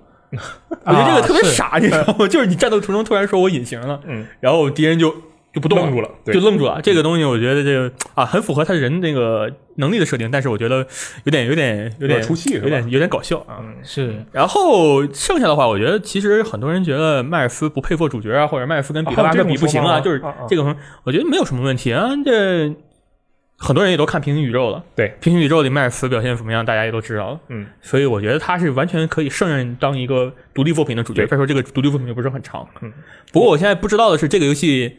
它是不是开，就是它是不是能。就是说把，它，因为它之前说是把原来的那个作品啊一部分复来复用，然后加了次世代的特效什么的，嗯，我现在就是特别想知道它是表现出来是什么样，因为现在只有一个夜晚的场景，然后打对打斗的场景，嗯你也不知道曼哈顿岛其他地方是什么样的。对，它其实有一些那个细节，比如说我们可以看到它这个片子里那个光光追的效果对，这个就特别好。还有就是它在大桥上不是有一个打完架，不是有一个短暂的一个摆荡的过程吗？嗯是他当时我注意到的是，他摆荡的时候就把画面拉的超超大，广角特别大。啊，啊，对，然后比那个明显比蜘蛛侠、漫威蜘蛛侠就大很多，嗯这个是我注意到一点。但确实是它更多的那种，比如说在城市间摆荡，是不是有这个质量的体验上的提升啊？这都不好说。对，然后你再想，其实我我还看到有人说说，因为它那个次世代版 PS 五版有一个版本是带那个蜘蛛侠的。是啊对，然后有人捆绑说这个游戏才没卖多久，怎么就要带这个蜘蛛侠版本啊什么什么的？我想了想，好像蜘蛛侠已经是两年前的游戏了。对对， 确实是。是的，对，这个其实可能其就实是其实两年是一个合理的，不是说合不合理，就是比较正常的新作和上一代作品间隔的时间。是的对，你这战神嘛，你看，嗯，战神，我希望他两年能出来吧。战啊神也是一八年年初出的，这是三年了都。对，蜘蛛侠这个的话，可能素材复用比较多一点，毕竟都是同一个那个同一个纽约嘛，嗯对所以直接就拿过来用也没有什么关系。嗯，行，反正这个啊，小黑猪啊，你到时候肯定也是你写评测，对不对？哎先看我们们能不能拿到 PS 五吧。啊，你还得做攻略，这个这肯定能玩，你大不了玩 PS 版嘛，对不对？那 我好还像玩也过对魂吗？我啊，对，还有 PS 版， 对，不还要说一下啊这个游戏是带 PS 四版的，是那还有一个三星特别熟悉的游戏，还有一个的系列啊，那么是什么呢？就是这个使命召唤黑色行动哦，什么召唤这这个个冷战，这个冷战这个预宣传片吧，就让你觉得。嗯他就是人扯犊子嘛，就你看那个背后那小车跑的比对猫那个啊小对车我我当时印象看的最我都深不刻想哦当玩时当时我就是看完之后在群里看他们怎么说，都是说这小车怎么跑比飞机还快。嗯，然后你从预宣传片来看，我觉得主角可能又会说话，这次嗯，可以说话了。对，它啊黑色行动黑色行动好像一直是都会说话的都有一嘛个传统对。然后你剧情你也看不出来什么，其实啊， 加的特点就是你这个又变成狙击精英了啊。啊我也不知道对对，他对你说他这个时候啊，拿狙打旁边那个人，你就不能直接打那个那个我那其实也个。这么想对一拿那上个传打那死个目不就标完事儿吗了哎你为剧什么情要需要啊？剧情需要，要，我就不信到时候还必须让我剧情需要去打那个旁边的杂碎。嗯，然后你从宣传片啊，这就是云玩家的那个肯定，就是宣传片来看，它的那个枪械手感跟《现代战争》差不多。嗯，啊，就是但那种是咚咚咚咚，现代战争很啊成功对嘛对，那对个不很感觉很是差不多嘛嗯。然后宣传片里还有就是可以把哎，你看，哎哎，就这个真打头啊！啊你为什么不打旁边呢？刚才好像有点啊对挡住的感觉。这个三星在描述他这个预告对，片里的原一个著预片告段片啊那个爆头那一段，对一个慢慢动你作从飞子弹飞行的特写对，宣传片里还有一段就是他把敌人当护盾啊抓起来，对，然后盾后护盾是有血量的，也可以终结，嗯然后也可以就是把他手雷扒出来弄扔出去踢出去，对当做人肉炸弹、嗯啊，这些东西都是哎感觉就很以前中有规中矩嘛。以前有这个技能吗？以前没有这个特性吧？就是没有把人这个抓出来当没有这个特性塞炸弹的对那个，，应该该是没能能不能抓住我都想不起来了、嗯啊，应该是没有，我记得是没有这个。我记得但是其实这个东西加起来就是没有什么特别的惊喜嘛。这个整个宣传片看就是一个啊，告诉你我们这次又大场面了，哇，嗯贼帅对！他其实就你是 COD 玩的最多的人，你在正常的玩的时候，你会冲到人面前去，然后把人 老兵给难你度不牵会连啊，对啊，对，肯定不会，对不 对？就所以说，我觉得他这个东西其实有点怪。然后他这还有个什么啊慢镜头啊，然后还有一个就后来就是宣传就是那个演示播完之后有一个很短的宣传片，嗯那宣传片你能看那个那个枪举得巨高，啊，举过脑袋那种感觉，哒哒哒哒，就是就是你看像那个黑帮片那种啊 fuck what the fuck，然后把那枪举得特别高那种，神海式的盲射，哎，他那个是那种那种啊 fuck 那个不 啪的，然后就开始开枪那种，那个手举得特别高，你看什么 GTA 啊啊啊什明白么那明白种明白啊那啊种片里这他很就危是险啊这么很危险对很危险啊 嗯！我们不是我们只是我只是学他而已啊， OK，就其实整个这个片子看起来，就是它的单人模式怎么样都，其实我都可以接受。嗯，主要是看周六它这个测试玩起来啊，，对这个啊大家听到这期电台的时候呢，已应该已经经可上以了玩这个测试了，嗯，应该是可以的对，。已经可以玩了，就是啊，PS 版的阿拉法测试啊，嗯大家对可以这个试一试。那可真的是，这也是索尼的独占内容之一了。嗯你这其他品牌你预购你都有没两个法玩模式，这二十四混战和六 v 六嗯都有。哎，我觉得比那个之前《现代战争》那个啊，前两天的刚 fight， fight 太太太难受了，打的我。嗯，哎对，好，然后还有说完这个啊，啊接下来还这有个游戏，它也这个系列三星是非常熟的，而且它为了补这个游戏，它还最近掏出了它年久啊年久不失修我的已这个经放弃 PS 了，三啊我已经放弃了。来玩儿，对吧？这游戏是什么呢？就是这个《恶魔之魂》嗯重置版。嗯哎，恶魔之魂，我跟你说，我没玩过恶魔之魂，你让我讲的话，我只能说啊，我为了你玩了，你不是刚玩对了开头吗我看了这个视，你玩频之后，我就把游戏拿出来打了一下，嗯然后打了一下开头，啊，最明显的区别一啊，我打小兵不是一刀死，啊，好，这个很重要，一般啊这是个两刀死是吧？这个这个很重要，三刀两啊，三三刀死，行二，我发现哎，恶魂这个弹反好像很简单，哦是吗？就好像他视频里那样，哎，他一弹就弹一个准。 ，OK，但你是你是这个啊，我魂系哦太列的高强了手啊，啊！首对先，对啊然对后三啊，它这个画面确实很好，但是就我之前也看有人说，觉得这个画面细节丰富度过高，啊没有了原版那种粗糙的感觉，嗯嗯粗粮、粗糙、荒凉的那种感觉，就是你会觉得这个世界好像又是活的，你看地上的草那么丰盛，对对对，啊，还有这种讲究对，呢？有这种说法，有这种说法。当然，这个好不好，那你总不能重置，你也重置对一见仁个见智像嘛光秃秃的嘛，是对吧嗯？然后它这个读取时间啊，从那个篝火传送，哦，对，就这是个就是我秒太传震送惊了。对对，然后它正常需要十秒左右嗯还有那个雾门你看啊，看雾门这个都是还有那个魂的吸过来的那个效果，我天！嗯呃都都有加强嘛。对对对对然后打他最后 BOSS 战打那个扩散尖兵，嗯，啊，扣环尖兵正常一刀是直接可以把你秒了，他这个视频里居然没有，还扛了好几下，还拿然后棍扛了好几下。嗯对，啊，这个其实是一个必，就是说你死了活了都没有关系的一个战斗，你会死了之后就会传送到传火机服场，嗯哦正式开始游戏。啊，明白了，他就是那个《明玄一郎》那种嗯对感觉，是对吧？，然后还有一个问题就是不是问题，就是一个特色，是他在桥上走的时候有一个地方是可以缺口，它是豁越过去的。哦，对，一那个翻动作，翻那个拉杆动作，我动们现在不知道是是什么触发，是一个主主动动作还是一个按键提示，你就摁一下就可以应该过是去个。翻拉杆的点，但是原版是那是个缺口，嗯，你直接跳从下那来是吧你？直接从那走下去就就就掉下去了。嗯，然后缺口那边是有一个尸体可以拿东西的，但是你看这个演示的时候是，因为是翻越嘛，所以是那个栅栏旁边躺着的一个尸体，就是不一样了，它场场景的那丰富度就多了很多的东西。嗯啊，很多细节，对，我觉有一些微调得，但是从他走的那个就是路线啊什么的，它跟跟我打那个原版是没有任何区别的，哦。就一模一样的，几乎是。 OK，你也是闯了个雾门，然后进去打打 BOSS，然后被 BOSS 啊没有打死这个雾门，第一个是假的啊，第二个雾门是真的。 OK，你啊打这 BOSS 被 BOSS 打死了吗？呃，我差点把 BOSS 打死了。啊， 但是我还是被 BOSS BOSS 打死了。嗯，对这个恶魂的这个重置版，确实我当时看了我就震惊了，我就我被它的流畅度给震惊了，对，就没见过这么流畅的东但西。是但有人说这个恶魂这个比较慢啊，恶魂恶魂是很慢。啊，对，我看你玩的时候，这个整个就是有一种在慢动作的感觉。对，所有人都很慢。对啊，然后这个其实引申出一个问题，不知道它这个重置版有这么流畅，不知道它实际表现怎么样啊？但是咱们光看这视频，我靠，这动作流畅，细节又丰富，嗯嗯，嗯会不会破坏它原有的体验？对，就说他原来有那种荒凉的感觉，荒凉啊，就就是所有人都是没内光部秃秃的对啊，我也不知道怎么形容那种感觉，就是嗯一种凄惨，一荒种凉一种通过单调的表现、画面表现来表现出整个世界观这个荒凉的就感觉。反正就是用那个画面表现掩盖机能的。我也不知道是他们就是一种说辞呢，还是这个确实是这样，因为我没有玩过恶魂，我只能 OK 说我没有玩过恶魂后面嘛，嗯我也不是特别想打 PS 三版，因为实在玩太难受，那个帧数你就等他打 PS 五吧。我都。首先，我先能买到 PS 五啊！这个收听的观众啊，嗯你们谁能就是说 啊，我的收货地址是这个什么什么什么，啊然后我 OK，的支没付事宝是私什么信什么发你，好吧？对，都可以。不是，没有等我问为题什么要高啊？你要给他打钱是吧？那想多了，我还以为当然是给我打钱，我你他人家给你 PS 五，人家还给你打钱， 就是你这人可怎么回以给我事。打钱，也可以给我们啊二选一给是给吧 VJ Time 打钱，给 VJ Time 那寄我送们需要 PS 一个公用账号， 对，没事儿，那公众账号我可以贡献一下呃，开个众筹，开个众筹。啊，可以，我一会儿就上那给大家说 VJ Time 需要众筹，对，好好。然后啊，接下来这个游戏，哎，又是三星最后一个，最后一个，啊，没错比较熟悉的游戏，啊生生化危机，生化生化危机是吧？对生化危机，哎你们看完你们觉得有什么东西吗？哎，我觉得《生化危机》这个东西啊，就是我我《生化危机》其实也也有一有一些阅历吧。嗯我觉得这个东西，我看完之后我就一脸懵逼，我就不知道，我知道它这是个《生化危机四》素材库，《生化危机四》重置版素材库，这个肯定是没有问生题啊化的。危机四 Double 呃， 还真是啊，生化危机四 double》就是《生化危机八》啊，没有问题。它这个我其实说实话没太看懂，我可能是对这个《生化危机啊》了解还是不足。不，这个这个东西它就是我觉得就是临时剪出来一个嗯，啊，啊，临临时时差不多应该是。呃，怎么说？就是卡普空过两天那直播可能会有对点它东西 TGS 还会有更多的内容。是呃的，它这个《生化危机》我们也不多说了，它这一次的主题我看是有狼人，啊有这个女巫吸血鬼，嗯有女巫，对，有老欧快的，巴女巫，对嗯，大欧巴。然后还有那个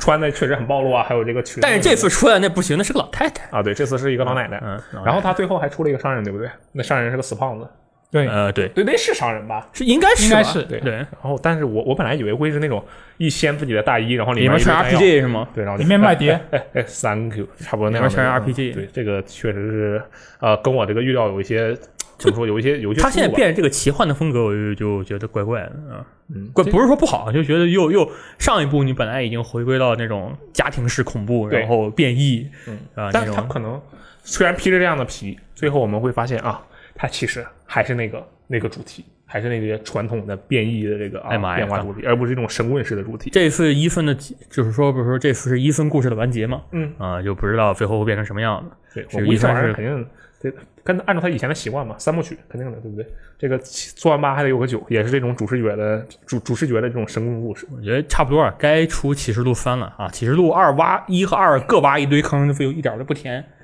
哦，哎，没准儿你说不定人家后面马上就公布个七十五三，嗯对，这都不好说，对不对对啊？然后看他们公布公布什么漫画吧。嗯有可串起来能，了，串起来了，有可能。好，然后这个，哎，同样的卡普空的作品啊，这个三星也是比较了解的啊。这个我们这其实这发布会上就没有你不了解的游戏，对吧没错还有哪一个？鬼泣鬼啊。泣五， 鬼泣五我就通没错，过哦啊特别版。我觉得这里面唯一你不不算了解的，就《玩具熊的午夜后宫》，你可能不太了解。我玩 了，啊，你也那看你也就没有了吧， 给对我不对吓得半死，我就不玩啊儿了， 对我他玩具妈熊太吓人我了。当那个时我就纳闷了，你为什么会有《玩具熊的午夜后宫》啊？但我哎们，我说是回为这什个么玩儿？啊，说回这个鬼泣五，鬼泣五它其实是一些比较比较硬的硬的货吧，就是、嗯对，对，有有一些什么内容呢它有一个新的可用角色维吉尔？OK，啊。那除了维吉尔之外呢，还有新的难度，叫做这个传奇黑暗骑士。嗯，然后还有一个高速战斗模式。嗯，那在 PS 五上呢，这款这个特别版它开光追可以做到 4K 三十帧或者一幺零八零 P 六十帧，这二选一啊。嗯。那如果你关关闭这个光追的话，就可以达到一百二十帧。对，但他其实没有说光闭光追之后的分辨率关闭光追之后的这个分 辨一率百二十帧的分辨率。对，嗯对，你觉得它没它有是四说 K 还是幺零八零 P？我觉得幺零八零 P 我觉得它有希望四 K，是吗？因为你想啊，它在叉一叉上已经四 K 六十帧了，啊，对？吧？那它在 PS 五上搞个四 K 一百二十帧关闭光追，可能真的没啥问题。那折中一下，嗯可能是一个浮动的，也对啊，也不好说。对是对对不好，这说哎，你要是六十，我问一个问题，因为我没有感受，六十帧到一百二十帧之间波动，你能感觉到掉帧吗？呃，六十帧到一百二十帧之间的波动是吧？啊只要有波动，你就能感觉得到，无论哦它差多少。对，然后你要说六十帧跟一百二十帧的观感有没有区别？这个区别其实还是有很有挺大的。你玩 CS 的话，就玩那些电竞游戏的话，哦你是能感觉到的。我操，我好疼！看看到微对，然微后吉尔，它有一些那个新的招式，这个招式我看了六等星，就那个全球鬼泣五嗯白金第一人嗯，嗯他说那个有一个招式是维吉尔拿研磨刀往自己胃里捅一刀。统治级然后嘣变成出来个 V， V， V 但就出来 V 了是维维吉尔的一部分，对 吧？是哎对他有这么剧个招式，他说这个六影星说这其实是一个废弃的招式，啊，对，就这个招式以前就设定里还是怎么样，反正就有，然后这次他给它加进来，然后它这个高速模式就一点二倍，这个都是一些传统，就以前以前的尾气也有，就这嗯高速模式、啊特别版都有。然后它这次的内容啊，它还有一个很重要的，啊，就是本世代主机也有维 g l DLC，就对角色 DLC，但只有 DLC，对，但只有 DLC 没有其他东还西。挺便宜的。啊其实你也不需要其他东西嘛，对不对？是嗯，这这个个这个卡普空已经掌握这个财富密码嘛，确实是是吧？《鬼泣三》啊，《鬼泣三》特别版嗯啊，然后《鬼泣四》《鬼泣四》特别版啊，《其实鬼就泣是 DMC》《鬼泣 DMC》特别版。啊真的是轻车熟路，嗯轻车熟路，对轻车熟路。以后维吉尔就是一个，哎，他们还说什么终极，呃漫威对卡普空翻原版是没有维吉尔的，终极漫威对卡普空翻是有维吉尔的，嗯，这我已经没有印象。啊这个但是我这个完全维吉尔确实，他们卡普空已经掌握了一个十足的财富秒。我觉得生化危机八最后加一个维吉尔的 DLC 也可以够啊，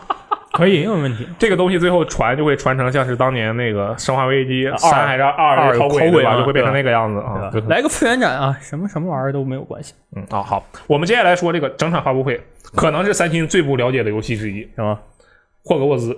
遗遗产产，对而还且还得当不知道那时个泄露游戏新闻还是我发的，啊。对，啊但是你这个游戏你会不会不是很了解，对吧？其实因为我们都不了解，对我们不是了解我我们都没玩到嘛。是的，哎，但是呢，我有一位朋友就很了解哈利波特，嗯我去问了他的意见， OK，他怎么说？对，他就说呢，这个波片呢，它这个游戏，它因为它的设定是在这个啊十九世纪嗯作为它的背景，那这个设定它就很讨巧，因为它哦可以避开这个原著里面所有知名的角色、嗯，啊，唯一一个可能邓布利多哎，邓布利多我刚刚也邓看了，对邓布利多邓布一利多八八一年生的是的，有可能会遇见，就是你有可能跟他做同学啊， OK，啊，有可能十九岁的邓布利多，哇靠，哦年轻了是吧？啊对，酷啊，就有有我就看到有有有玩家说了，如果能够跟邓布利多做同学，他买两份可以啊，这很个吸品引牌你号你召要力是很看到邓强布利多没错啊，说不定就能看见那个叫什么那个格林德沃，啊，对吧？对，其实它这个啊、呃年代背景是比这个神奇动物要更早一些更早对对对对所以就现在还不知道什么情况，但是我直接从它这个播片来看，它这个啊、呃哈利波特的元素还是非常丰富的。嗯，我但看见就各种各样的这个熟悉的元素，电影里熟悉的元素啊，是的，是的。然后我们刚刚也看到一个新的消息，就是我们录电台之前，嗯看到一个新的消息说，这款游戏它将会是一款单机游戏。太好对就之前有粉丝担心它会是一个网游啊，买买毛屋什么？对呀、啊对呀、对呀、就可能就有些人不太喜欢网游嘛，啊，那现在是单机的话，就让很很多人就稍微有有一点信心。嗯，但是我们也要考虑到啊，这个这一款作品的它的开发商，它的对开发商是什么呢？就这个雪崩软件，就是华纳的这个艾薇蓝奇游戏，嗯它做什么的呢？它以前做过这个《汽车总动员三》。哦还有对，迪士尼无限的二还三还，迪士二还无三限都是它迪士尼无限的一点零、二点零、三点零，全啊都是他他做的是吧？对，这个雪崩跟那个大家比较熟悉的那个正当防卫对，有两个雪呃崩，雪崩不是一个雪崩，啊，不是一家，对对不不是是一一家嗯家。但我当时直播的时候一看，我说我雪崩啊，这游戏完了，我当时是这么想。但是这个其实我玩过迪士尼无限，但是我玩的是三点零版本，然后那个玩具总动员，我它这个工作室改编了各种各样的皮克斯迪士尼游戏，对，对，很很神奇的一个工作室啊。然后我觉得他的那个游戏啊，就是如果要论水平的话，就是算是你硬说的话，就是不过不失的水平。嗯，它在乐高那个主题游戏的水平之下，但是它确实也能追抓到一些原版的那种角人物角色的精髓。比如说我在玩迪士尼无限三点零的时候，它的其实是由各种各样的一个动作冒险的过程来组成的，然后中间有各种各样的这个元素，比如说有的地方是打斗的，有的地方是高速移动，有的地方是这个光枪射击，就星球大战那部分，它是光枪射击，对，它会抓一些这里面的不同的神韵，但其实整个做起来呢效果一般，也不知道它这一次做的会怎么样。这个我觉得这一座啊就是这个霍格沃兹这一座，哈利波特这一座，是它迄今为止，它其实是一个老牌开发商，对然，后做了很多很多的游戏了，已是经的虽然都一般啊，是但这一次应该是它至少从成立一九九五年成立以来做的最大体量的一个游戏，而且我觉得没准就能做挺好，因为你想啊，它预告片里面这个元素展现的很好，对不对？是然后我们我猜这游戏是个四零一主角的一个游戏，啊，我猜它是一个四零一有可能然后就你四处瞎逛的游戏嘛。它要做的是什么？它只它不需要有特别惊心动魄的故事，它有一个正常的故事，同时它把那些你在这个魔法学院里生活。上课这些元素，还有野外探险，比如说你这个呃各种各样的比赛这些元素是都还原一下，就足够了。啊，你不需要有对它道有嗯理，对不它不需要对它有特别高的期待。就实际上，《哈利波特》这个系列的游戏，我印象里除了火焰杯评价还不错，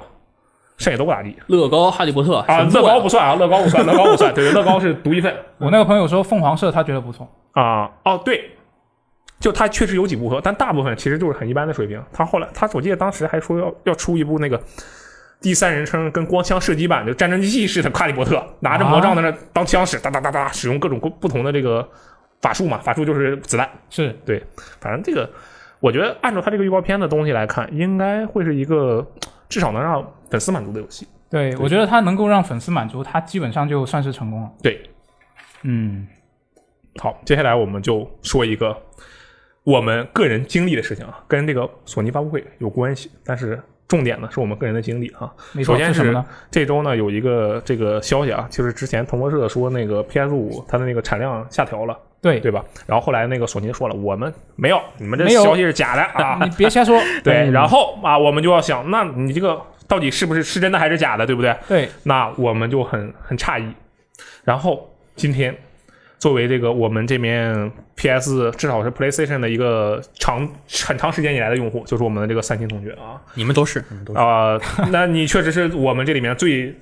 呃，不能说是最长时间的，但你绝对是这个怎么说呢？用的最多的，对吧？那他们因为我要写攻略，啊， 对，你还写评测呢啊，也有道理，也有道理。然后你就在第一时间去研究这个怎么去购买，因为它今天开预购，对不对？昨天也开了，今天啊也开了。 OK，是的，三星就给我们讲一下你这个预购的这个过程怎么样？昨天啊，昨天早上就是发布会完事儿，我睡了一觉，中午起来，王队长，王队长啊，大家都知道王队长是谁，王队长给我发说，哎，德亚可以买了，他说他已经买了，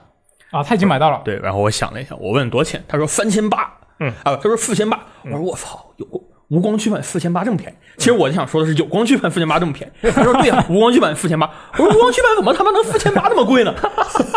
然后所有人都傻了，我们心里说你到底说？然后一查啊，其实有是无光驱版四千八，嗯，有光驱版那你就再加一千， OK，、哦为什么呢？因为它的预缴关税和那个什么啊、邮费，嗯加起来就比较是贵大概一百欧了。他本身也很重嘛。本身也很重，然后四九九五五百欧就是现在好像七点八还八点二，我忘了，嗯就是四千块钱。 OK，你再加上将近一千块钱的运差不费多这和个价关税，就就是是五千块钱嗯啊，这个反正就很贵嘛啊，嗯，但你就没有出 手。哎，大家就买不起嘛。然后但他他应该也是就很快就售罄了吧？他那个德亚，对，很快就售罄啊。我刚刚我觉得我说的也很糊涂，反正就是我告诉你这玩意儿很贵，嗯我德亚我也买不起。 OK，好，对，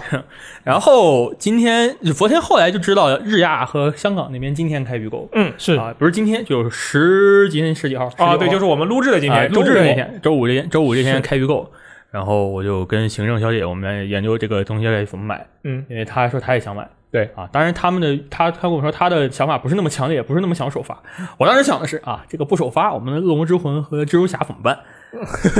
那个就算不是我做啊，我也要为大家考 虑一下。有道理。我那个我们的行政同学主要就是玩命运，他用不着，他不用 你很危险，啊。我跟你说，他他不是玩命运的。然后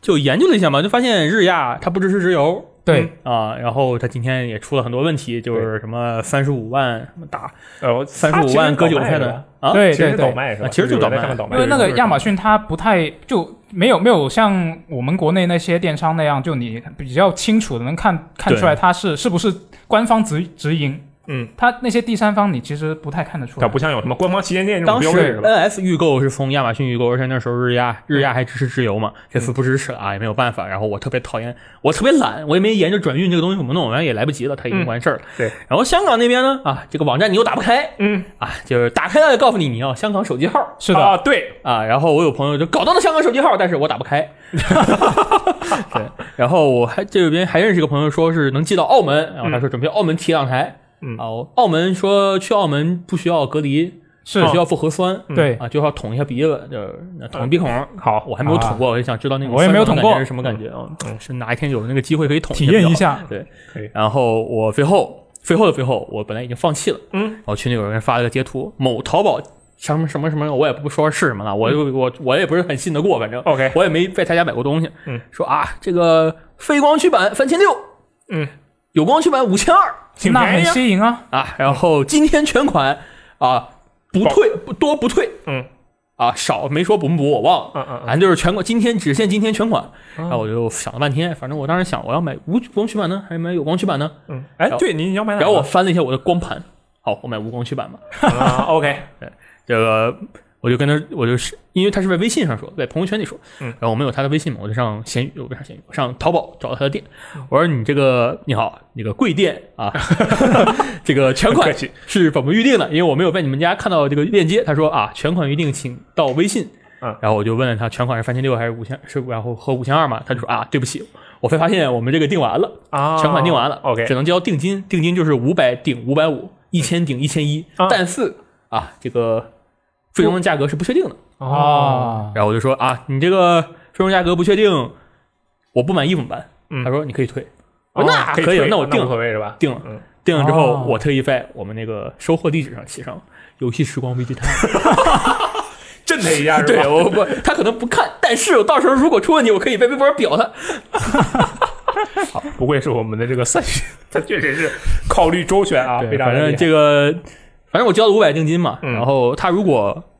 就三千多块钱啊，就我觉得就可以了，嗯嗯，我就直接买行了。行对，我觉得他你是无光驱版，我觉得可能得四千多一点。哎，四千多一点我就不买了，嗯，行，就就那就交给交给 VGTime，然后你可以买完之后报销嘛，咱咱咱们反正你那个面比较靠谱，对不对啊？这个我们之后我也不知道靠不靠 谱。啊，之后有时间再说。到时候好吧 再说。对我们，但是确实通过这个三星的这个经历啊，我们也能听出来，这个预定啊，至少对于我们大陆玩家来说，这这个比较困难，对不对？但但其实呢，啊，其实有一件事情，它有点自打脸的意思，对不对？是什么呢？啊，就是这个之前，其实在我那场那场发那场，它还不是发布会，它是那个对，它是一个直播，它是那个呃 Jeff 他做的那个对，夏日游戏下节。下对，是对的，一个直播，然后当时是 Jeff 在那儿玩的那个 PS 五自带的那个 Playroom 那个游戏，就是《宇宙机器人》，是对装机量最高的游戏， 对，就是一台机器就有一个那个游戏，对不对我操？啊，确实是。然后当时他是那个全球市场主管，他叫艾利克啊，当时就说，他当时是跟 Jeff 这么说的，他说我们绝对不会在最后几分钟才让玩家知道这个预购是什么时候开始的，就我们会给玩家充足的时间，让你去准备做预购的这个事情。但实际上的结果呢，就是我昨天开的发布会，今天开的预购。倒不是昨天开完发布会，开完发布会我睡了一觉，他已经预购完了。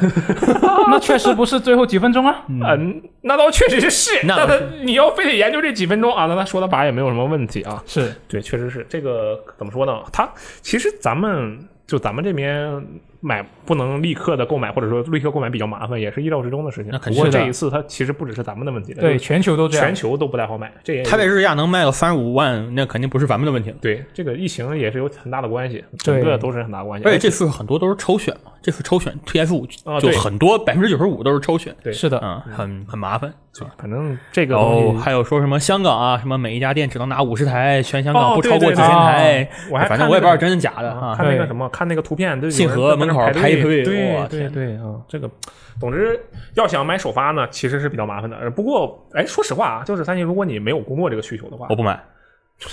你怎么知道我要问这个？我肯定不买，我着什么急？啊我花那么多钱买这个， 但哎，如果它是平价，你会首发买吗？平价会买，NF 我就买了嘛。你这一我买不到嗯，二太贵，本身机器也好贵啊，这分 NF 当时我们是两千块钱出头买就的，其实也贵一点，也贵的不是很多，所以贵了一点，但是没有贵很多，就对是不对就是贵是贵在正常的贵，就是因为有税有有邮运费，费。是而不是被奸商加价嗯了。对，你说这个，但你有看王队长那一个，他也没有被奸商下架，他对啊也是税跟邮 费。对，那那那那他自作自 受。 我跑他不要看这期节目，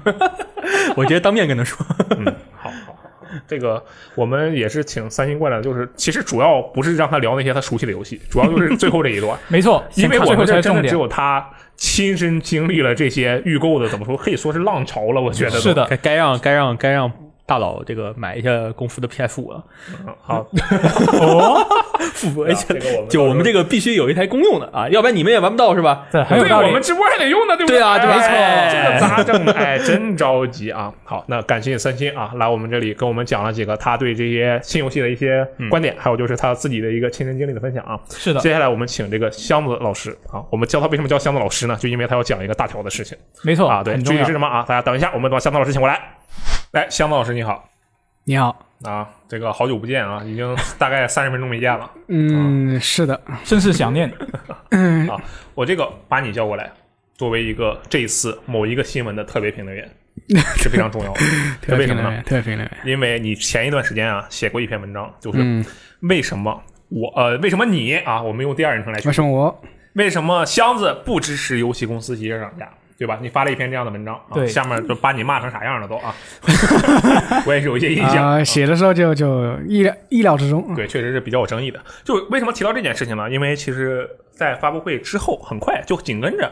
然后官方公布了一个信息，这个信息跟这个售价是有关系的，对吧？是，嗯，是什么呢？就是这个 SIE 全球工作室的五款作品啊，嗯它会首发护航第一方啊，这这这会首发护航这个 PS 五，嗯，那它也公布了这几款作品的这个售价，嗯，那基本上他们所有的这个体量比较大的全价游戏都是七十美元这样的一个档位，对，比如说这个《恶魂同志没错》，啊，比如说那个蜘蛛侠的那个，但是它那是终极版，因为对迈尔对斯对明显就是个快闪包。对，嗯，是的，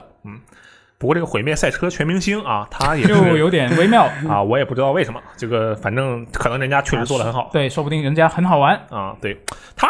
也就是说，我们可以看出来啊，索尼这一次它第一方基本上都定了七十刀，我们可以猜测的就是，我觉得《地平线：西之禁地》和《新战神》，呃，至少我们现在叫它战神那个《什新么吧战神二》，嗯，OK，或者叫它战神诸神黄昏，嗯，应该也是七十刀了，对吧？嗯，应该是，对，它相当于是索尼在自己的平台上拿出自己的游戏定了七十刀，那就可以说是这个平台的售价的一个标准了。是的，就至少开发商想跟上是完全可以跟上，没有任何任何压力的。它不像之前你二 K 二一涨到七十刀，那大家就您配吗？啊，就这样的态度。对，但索尼搞这样的一个东西，嗯那我们就要好好聊一聊了。所以我们特别请到了箱子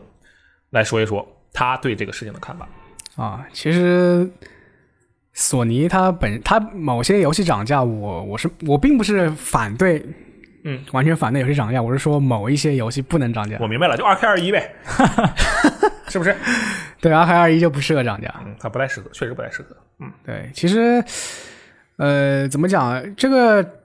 从六十美元涨到七十美元，我觉得是必然吧。嗯 嗯，因为最早的话，六十美元这个标准实际上是不存在的。嗯，你像像八九十年代的时候，那个呃一张卡带，嗯，呃像像那个超级马里奥、超级马里奥兄弟三，嗯它就它就卖七十美元。啊，对，你看我们现在 Switch 会员免费玩啊，对是但当然那时候它是因为它做这个 ROM 的这个卡带的这个半条半导体比较贵，嗯啊，本来来生产成本来那个生产成本就比较高，然后后来直到那个光盘开始普及嘛，然后这个游戏价格开始开始往下降。呃，但当然现在现在任天堂那个卡带的那个成本已经没那么高了，对那所以所以它才可以压这个价格。对，你看它都往能往上面加果汁剂了，它这玩意儿还能高了吗？对不对？对，嗯然后然后后来是这个六十美元标准应该是那个和我们现在一样，也是这个世代之交，嗯，PS 三和 Xbox 三六零出的时候，以那个《使命召唤二》带头的，嗯，就是《使命召唤二》带头，它它就先定了一个五十九点九九美元的这好个的标准，好游戏对，然后就很多这个厂商就跟进了就觉得你这个体量卖这么多，那我们这个体量差不多也卖这么多， ，OK，然后，但是这个标准之前有个那个网络创世网络创世纪的那个，就是哦最早那个、最早做网游一批人，那个对对对，那网个络设创世纪是最早的网游之一，对那个设计师啊，嗯那个设计师叫做呃拉拉夫科斯科斯特吧，好像是这个名哦字。，这个我人名我肯定记不住，嗯对他，他写过一篇文章，叫做这个游戏的花费，the、嗯 the the cost of game。嗯，然后他就他算了很他算了很多这种很精确的表，他就大致说了一下，就是说，呃，每十年三 A 游戏的这个成本就要就要增长十倍。哦，嗯，游戏界的摩尔定律，对，但但是为什么就是这么多年一直维持在六十美元价格呢？嗯，呃，其实有三个方面原因。好，都是什么呢？对，第一个方面原因是，现在单品的，就是现在单品的销量比比什么八九十年代要高多了。啊，对，对，因为那时候玩家就那么多嘛。对我可能那时候卖个一万套，不错了。嗯现在是现在可能卖个十几十几万套、二十万套，那那这个就可以抵消一部分成本。嗯，第二个就是数字发行普及了。哦，对，哦，对你像原来那个实体分销，实体分销的时候，那个我记得是《纽约时报》吧，他他做了一张那个饼图，嗯说最后到那个开发者手里的可能就只有百分之十七的样子。对，然后现在往 Steam 上一发，那那再扣也只扣百分之三十吧。对吧是的，然后第三个原因是，呃，本来哦开发者的开发效率也变高了。哦，就是说，啊，像那些第有三有方个游戏数据是说，在成本增加二十二倍的时候，嗯，我的那个可以制制作出的内容量提高了一百二十一百二十二倍，啊，就是说我用同样的时间，我能做出来的这个游戏的这个啊、我可以其实你也可以换算成那个游戏体积吧。嗯比如我以前用十个小时可以做五十兆的东西，现在我能做五百 G。啊，明白。这个应该也跟这个啊、游戏引擎的进化有关系吧？嗯，对对对。然后因为有这大概是这三方三方面原因啊，所以它就一直没有涨价。但是它有一个阈值，到二零二零二零二一二零一零年的时候，这个东西就慢慢不行了。哦，所以以其实也是从那个时候开始，就大家这个行业内部说，开始哎呀，研究涨价是吧我们要要涨价，撑不住了，撑不住了。 对，然后所所以因为基于这三点，因为平衡被打破了，我觉得就是如果你是按照原来那个传统的方传统方式做的这种三 A 游戏，嗯，你涨价是没问题的。就比如你是注重于单人体验，嗯然后你有一个二二二二十到三十个小时的这个流程，嗯，然后你的这个画面、你的音乐、你的叙事，嗯都达到这个三 A 的标准， OK 那你涨到七十美元，我是丝毫没有任何意见。嗯，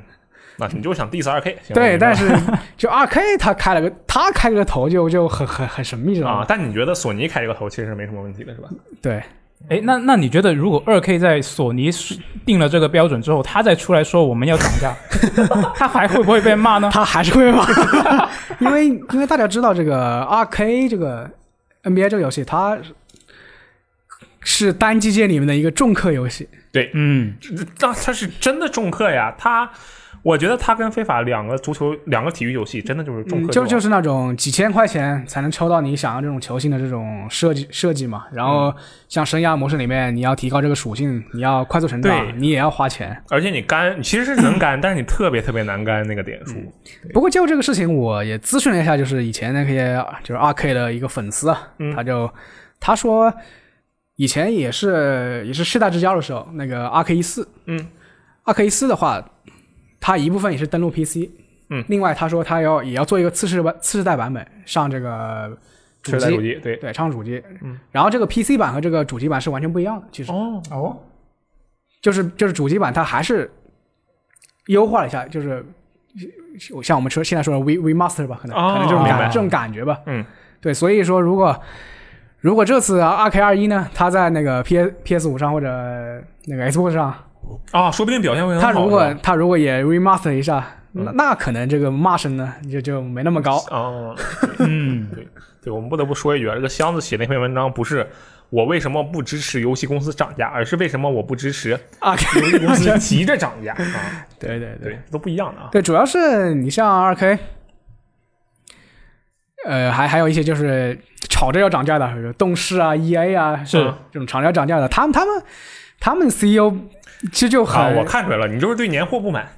你看你刚才举那几个例子，全是年货，不，主要是他们 CEO 赚的太多了，知 道吗？你是对什么 CEO 不啊满？好，你这是仇富啊。对，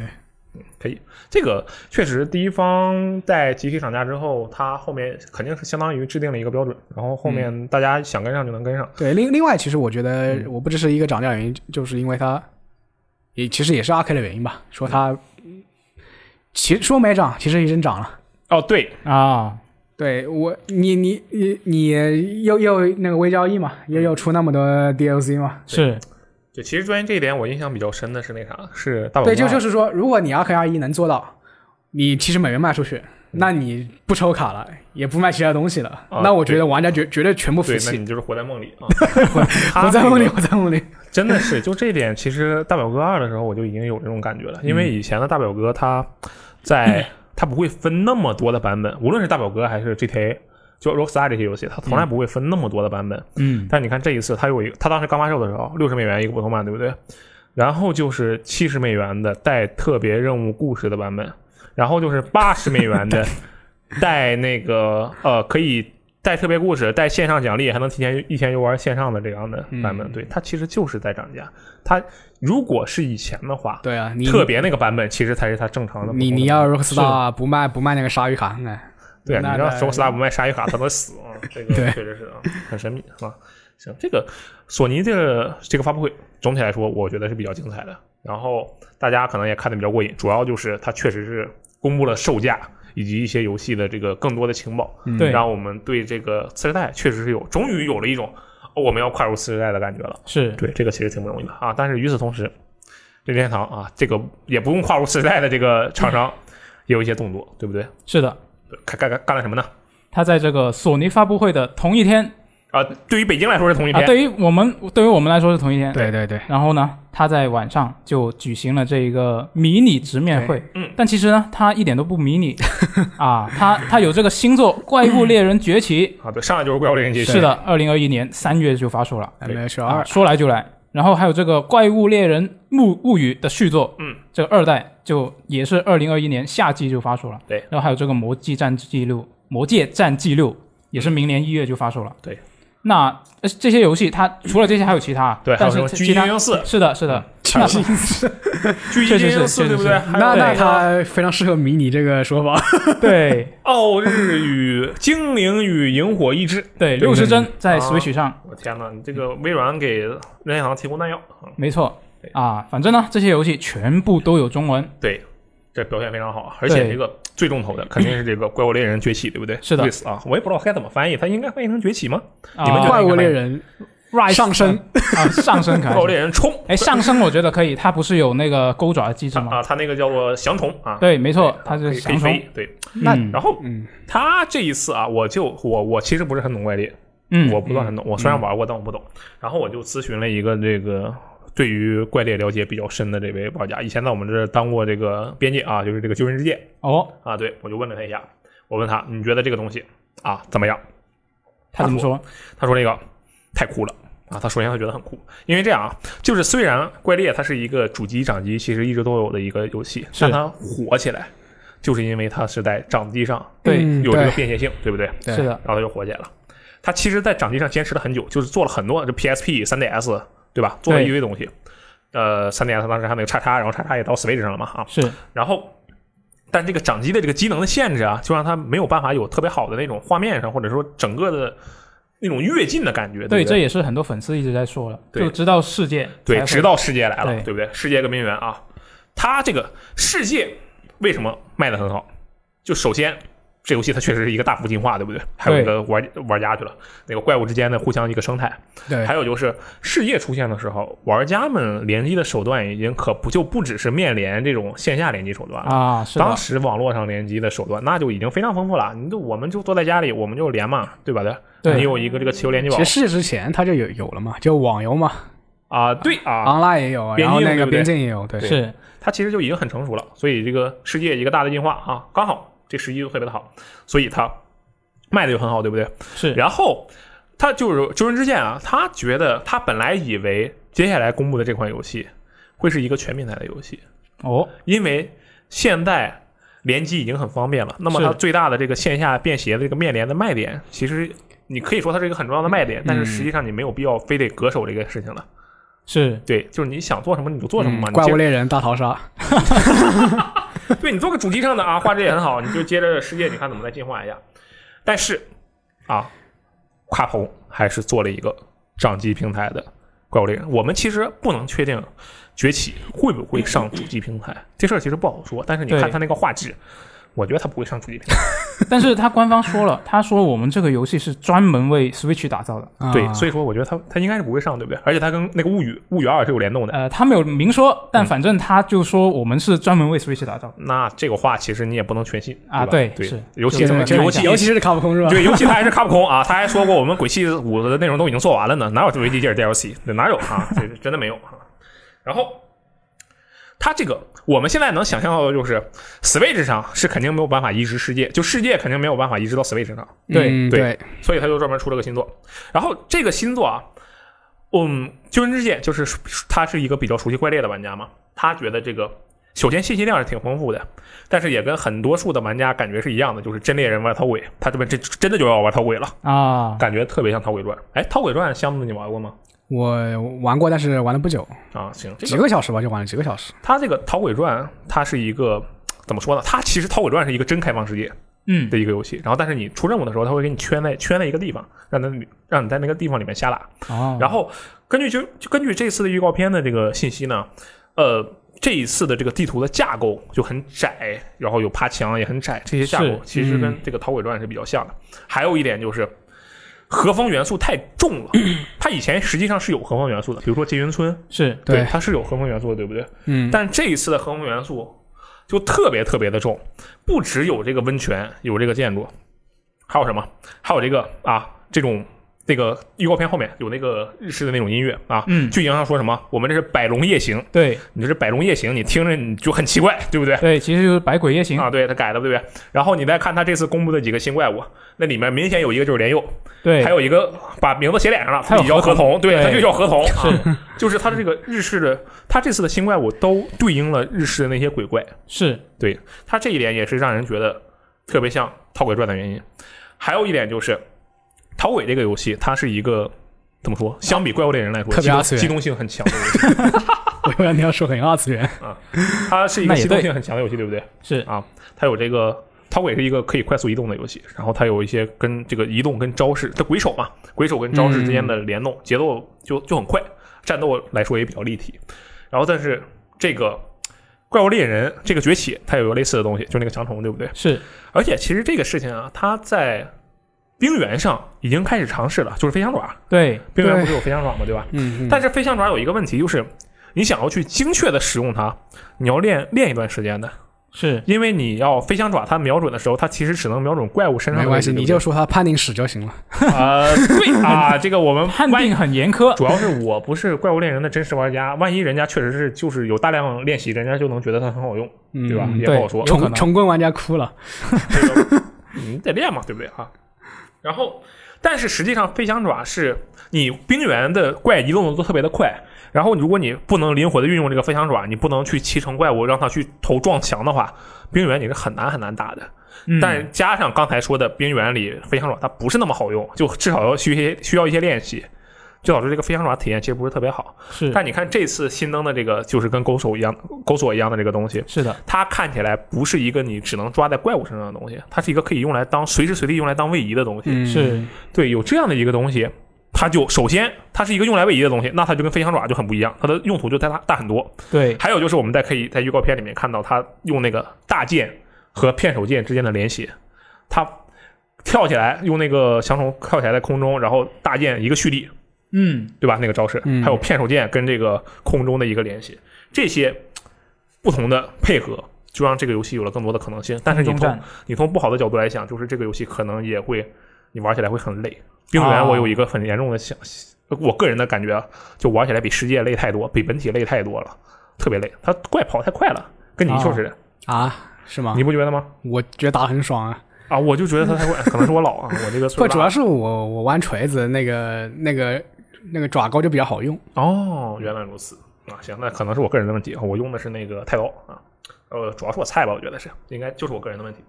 然后还有一个非常重要的，就这次能骑乘，对不对？呃对当然，它世界也能骑，呃，那个冰原也能骑乘，但这个骑乘是你的宠物，对它这个宠物就有那种爱撸猫的感觉，就是你你上来你就养着它，然后它就跟你有那种情感，这个是在冰原里是没有的。呃，有有野生怪物，因为其实它也有可以骑乘的大工具，就是你吹个哨子，对就招招那种啊，对，，但是那个其实就只有一就些是前置就的是任务，对，不就对是？其实没有没有这种养成元素吧，对，这个有情感上的连接、嗯啊，这个弄的就特别的好。对，它还可以一起战斗，对啊，哦，对，最近还出了一个这个这个坐骑的娃娃，啊，是吗？对，啊，已对，经有他还娃有娃了，嗯 amiibo 呢，对，而且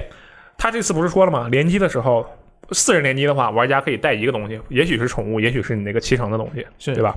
就这一次的联机肯定也特别的热闹。就说这个游戏啊，首先是非常被这个怪猎玩家们本身们看好的，但它具体表现怎么样啊，就是很有期待，而且很快就卖了，这一点特别的好。是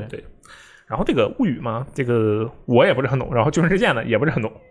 这个他就他玩过初代，但是他觉得这个游戏跟他的象性啊不是很符合，然后他觉得这个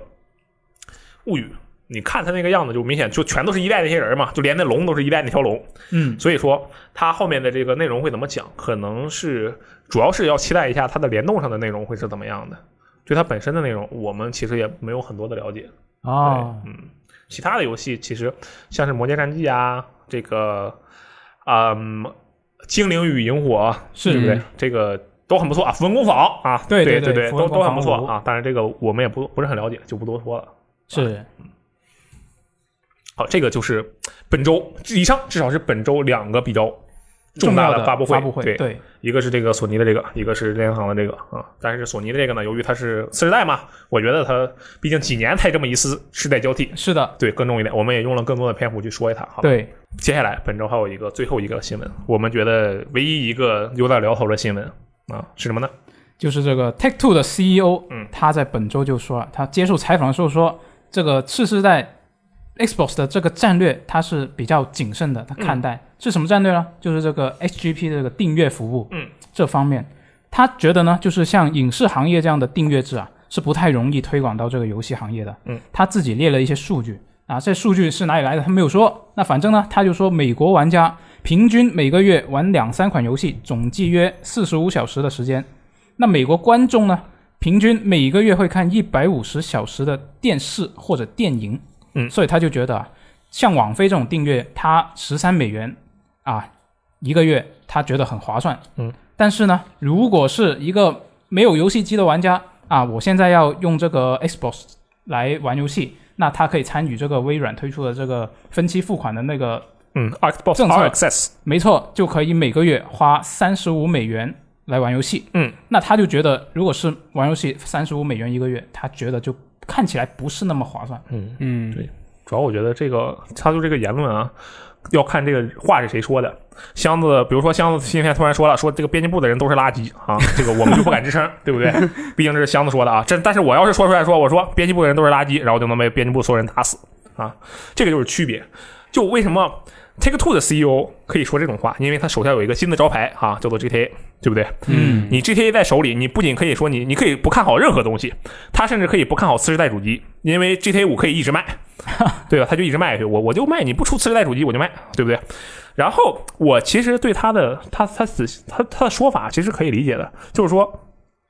如果在订阅制长久推想下去的情况下，实际上可能会担心的一点就是大制作，就比如说三 A 游戏，嗯我们理解里的三 A 游戏，嗯，它的制作的怎么说？制作的心态，我开发者们制作的心态可能会有变化。哦，是什么呢？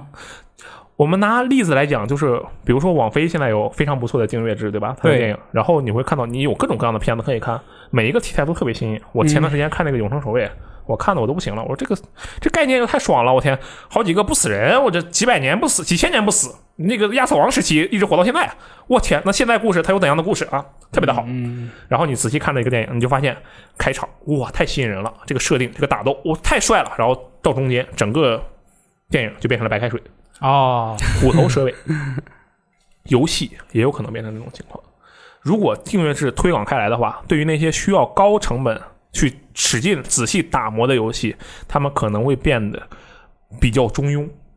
哦，对，这是一个问题，这也确实是一个很现实的问题。就，但是你我们需要认识到的另一个现实是，第一方游戏不只是第一方游戏啊，各种大制作游戏，它的周期是越来越长的。嗯，还是拿 Rockstar 举例，你看它以前是一个世代出三款游戏，现在是三个世代出一款游 戏，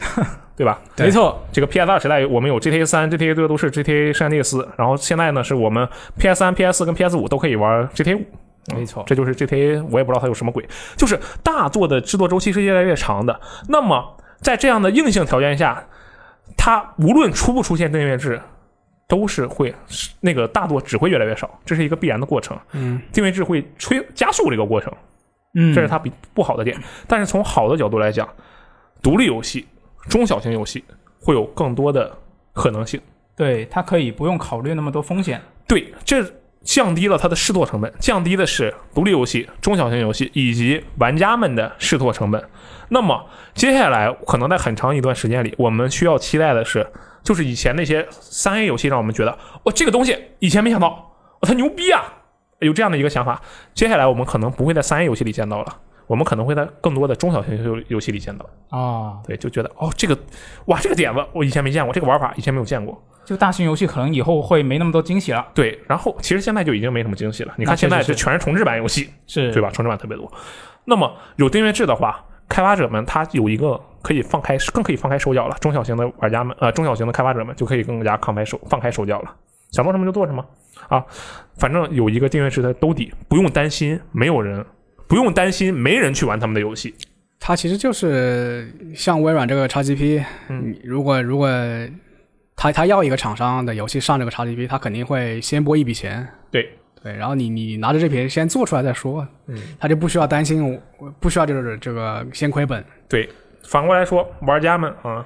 反正我已经交了会费了，这里面随便 游戏我又不花钱，我不花额外钱，我玩一下试试嘛。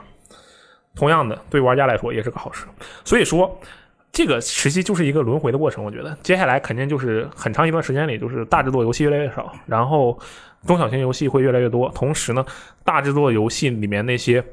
我们所说的怎么说顶级的游戏，嗯，也会制作频率会越来越慢，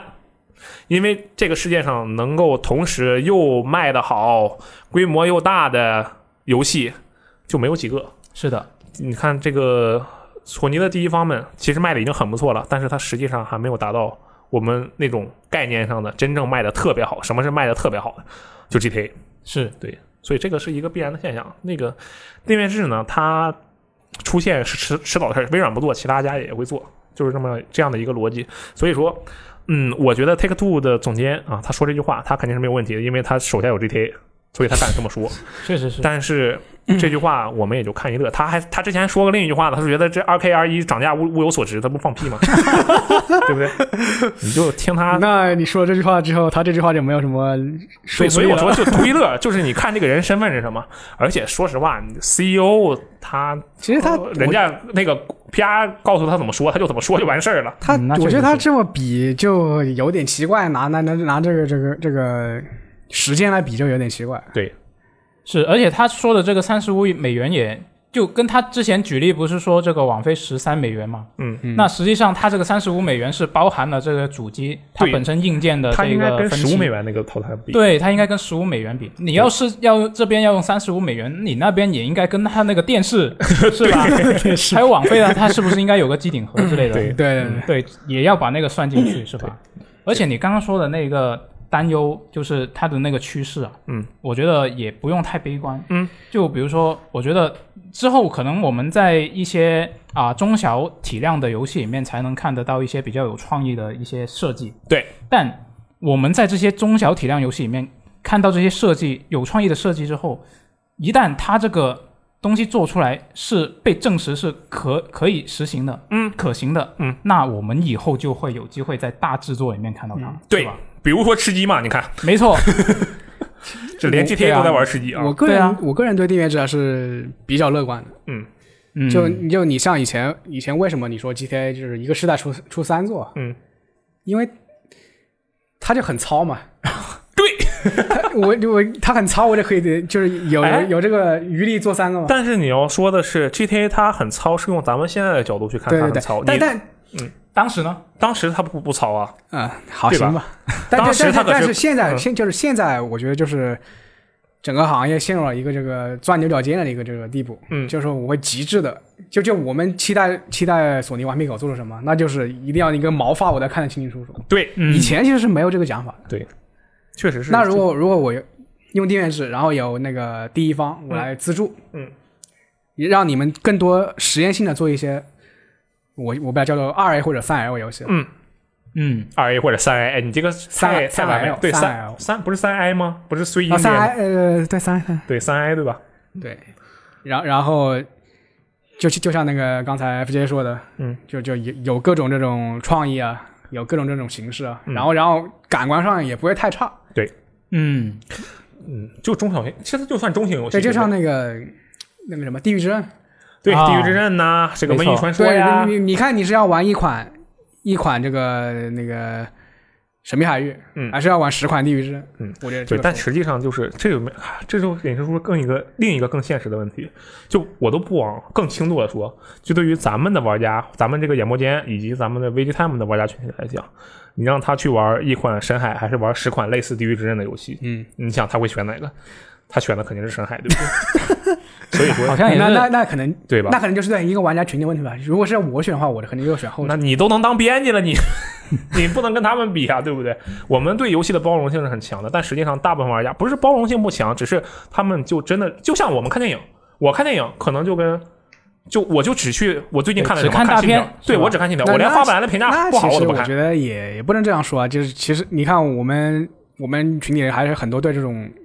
对这种就是它质量比较优秀的独立游戏很很感兴趣的，什么地对，但他绝对不是大头。对，就那些还是比较核心的玩家，相对来说，对，所以就说我对们真正大众的玩家但可能还是，实际上，大众们需要的就是那一个是极致的，就需要那个毛发都能看清楚 的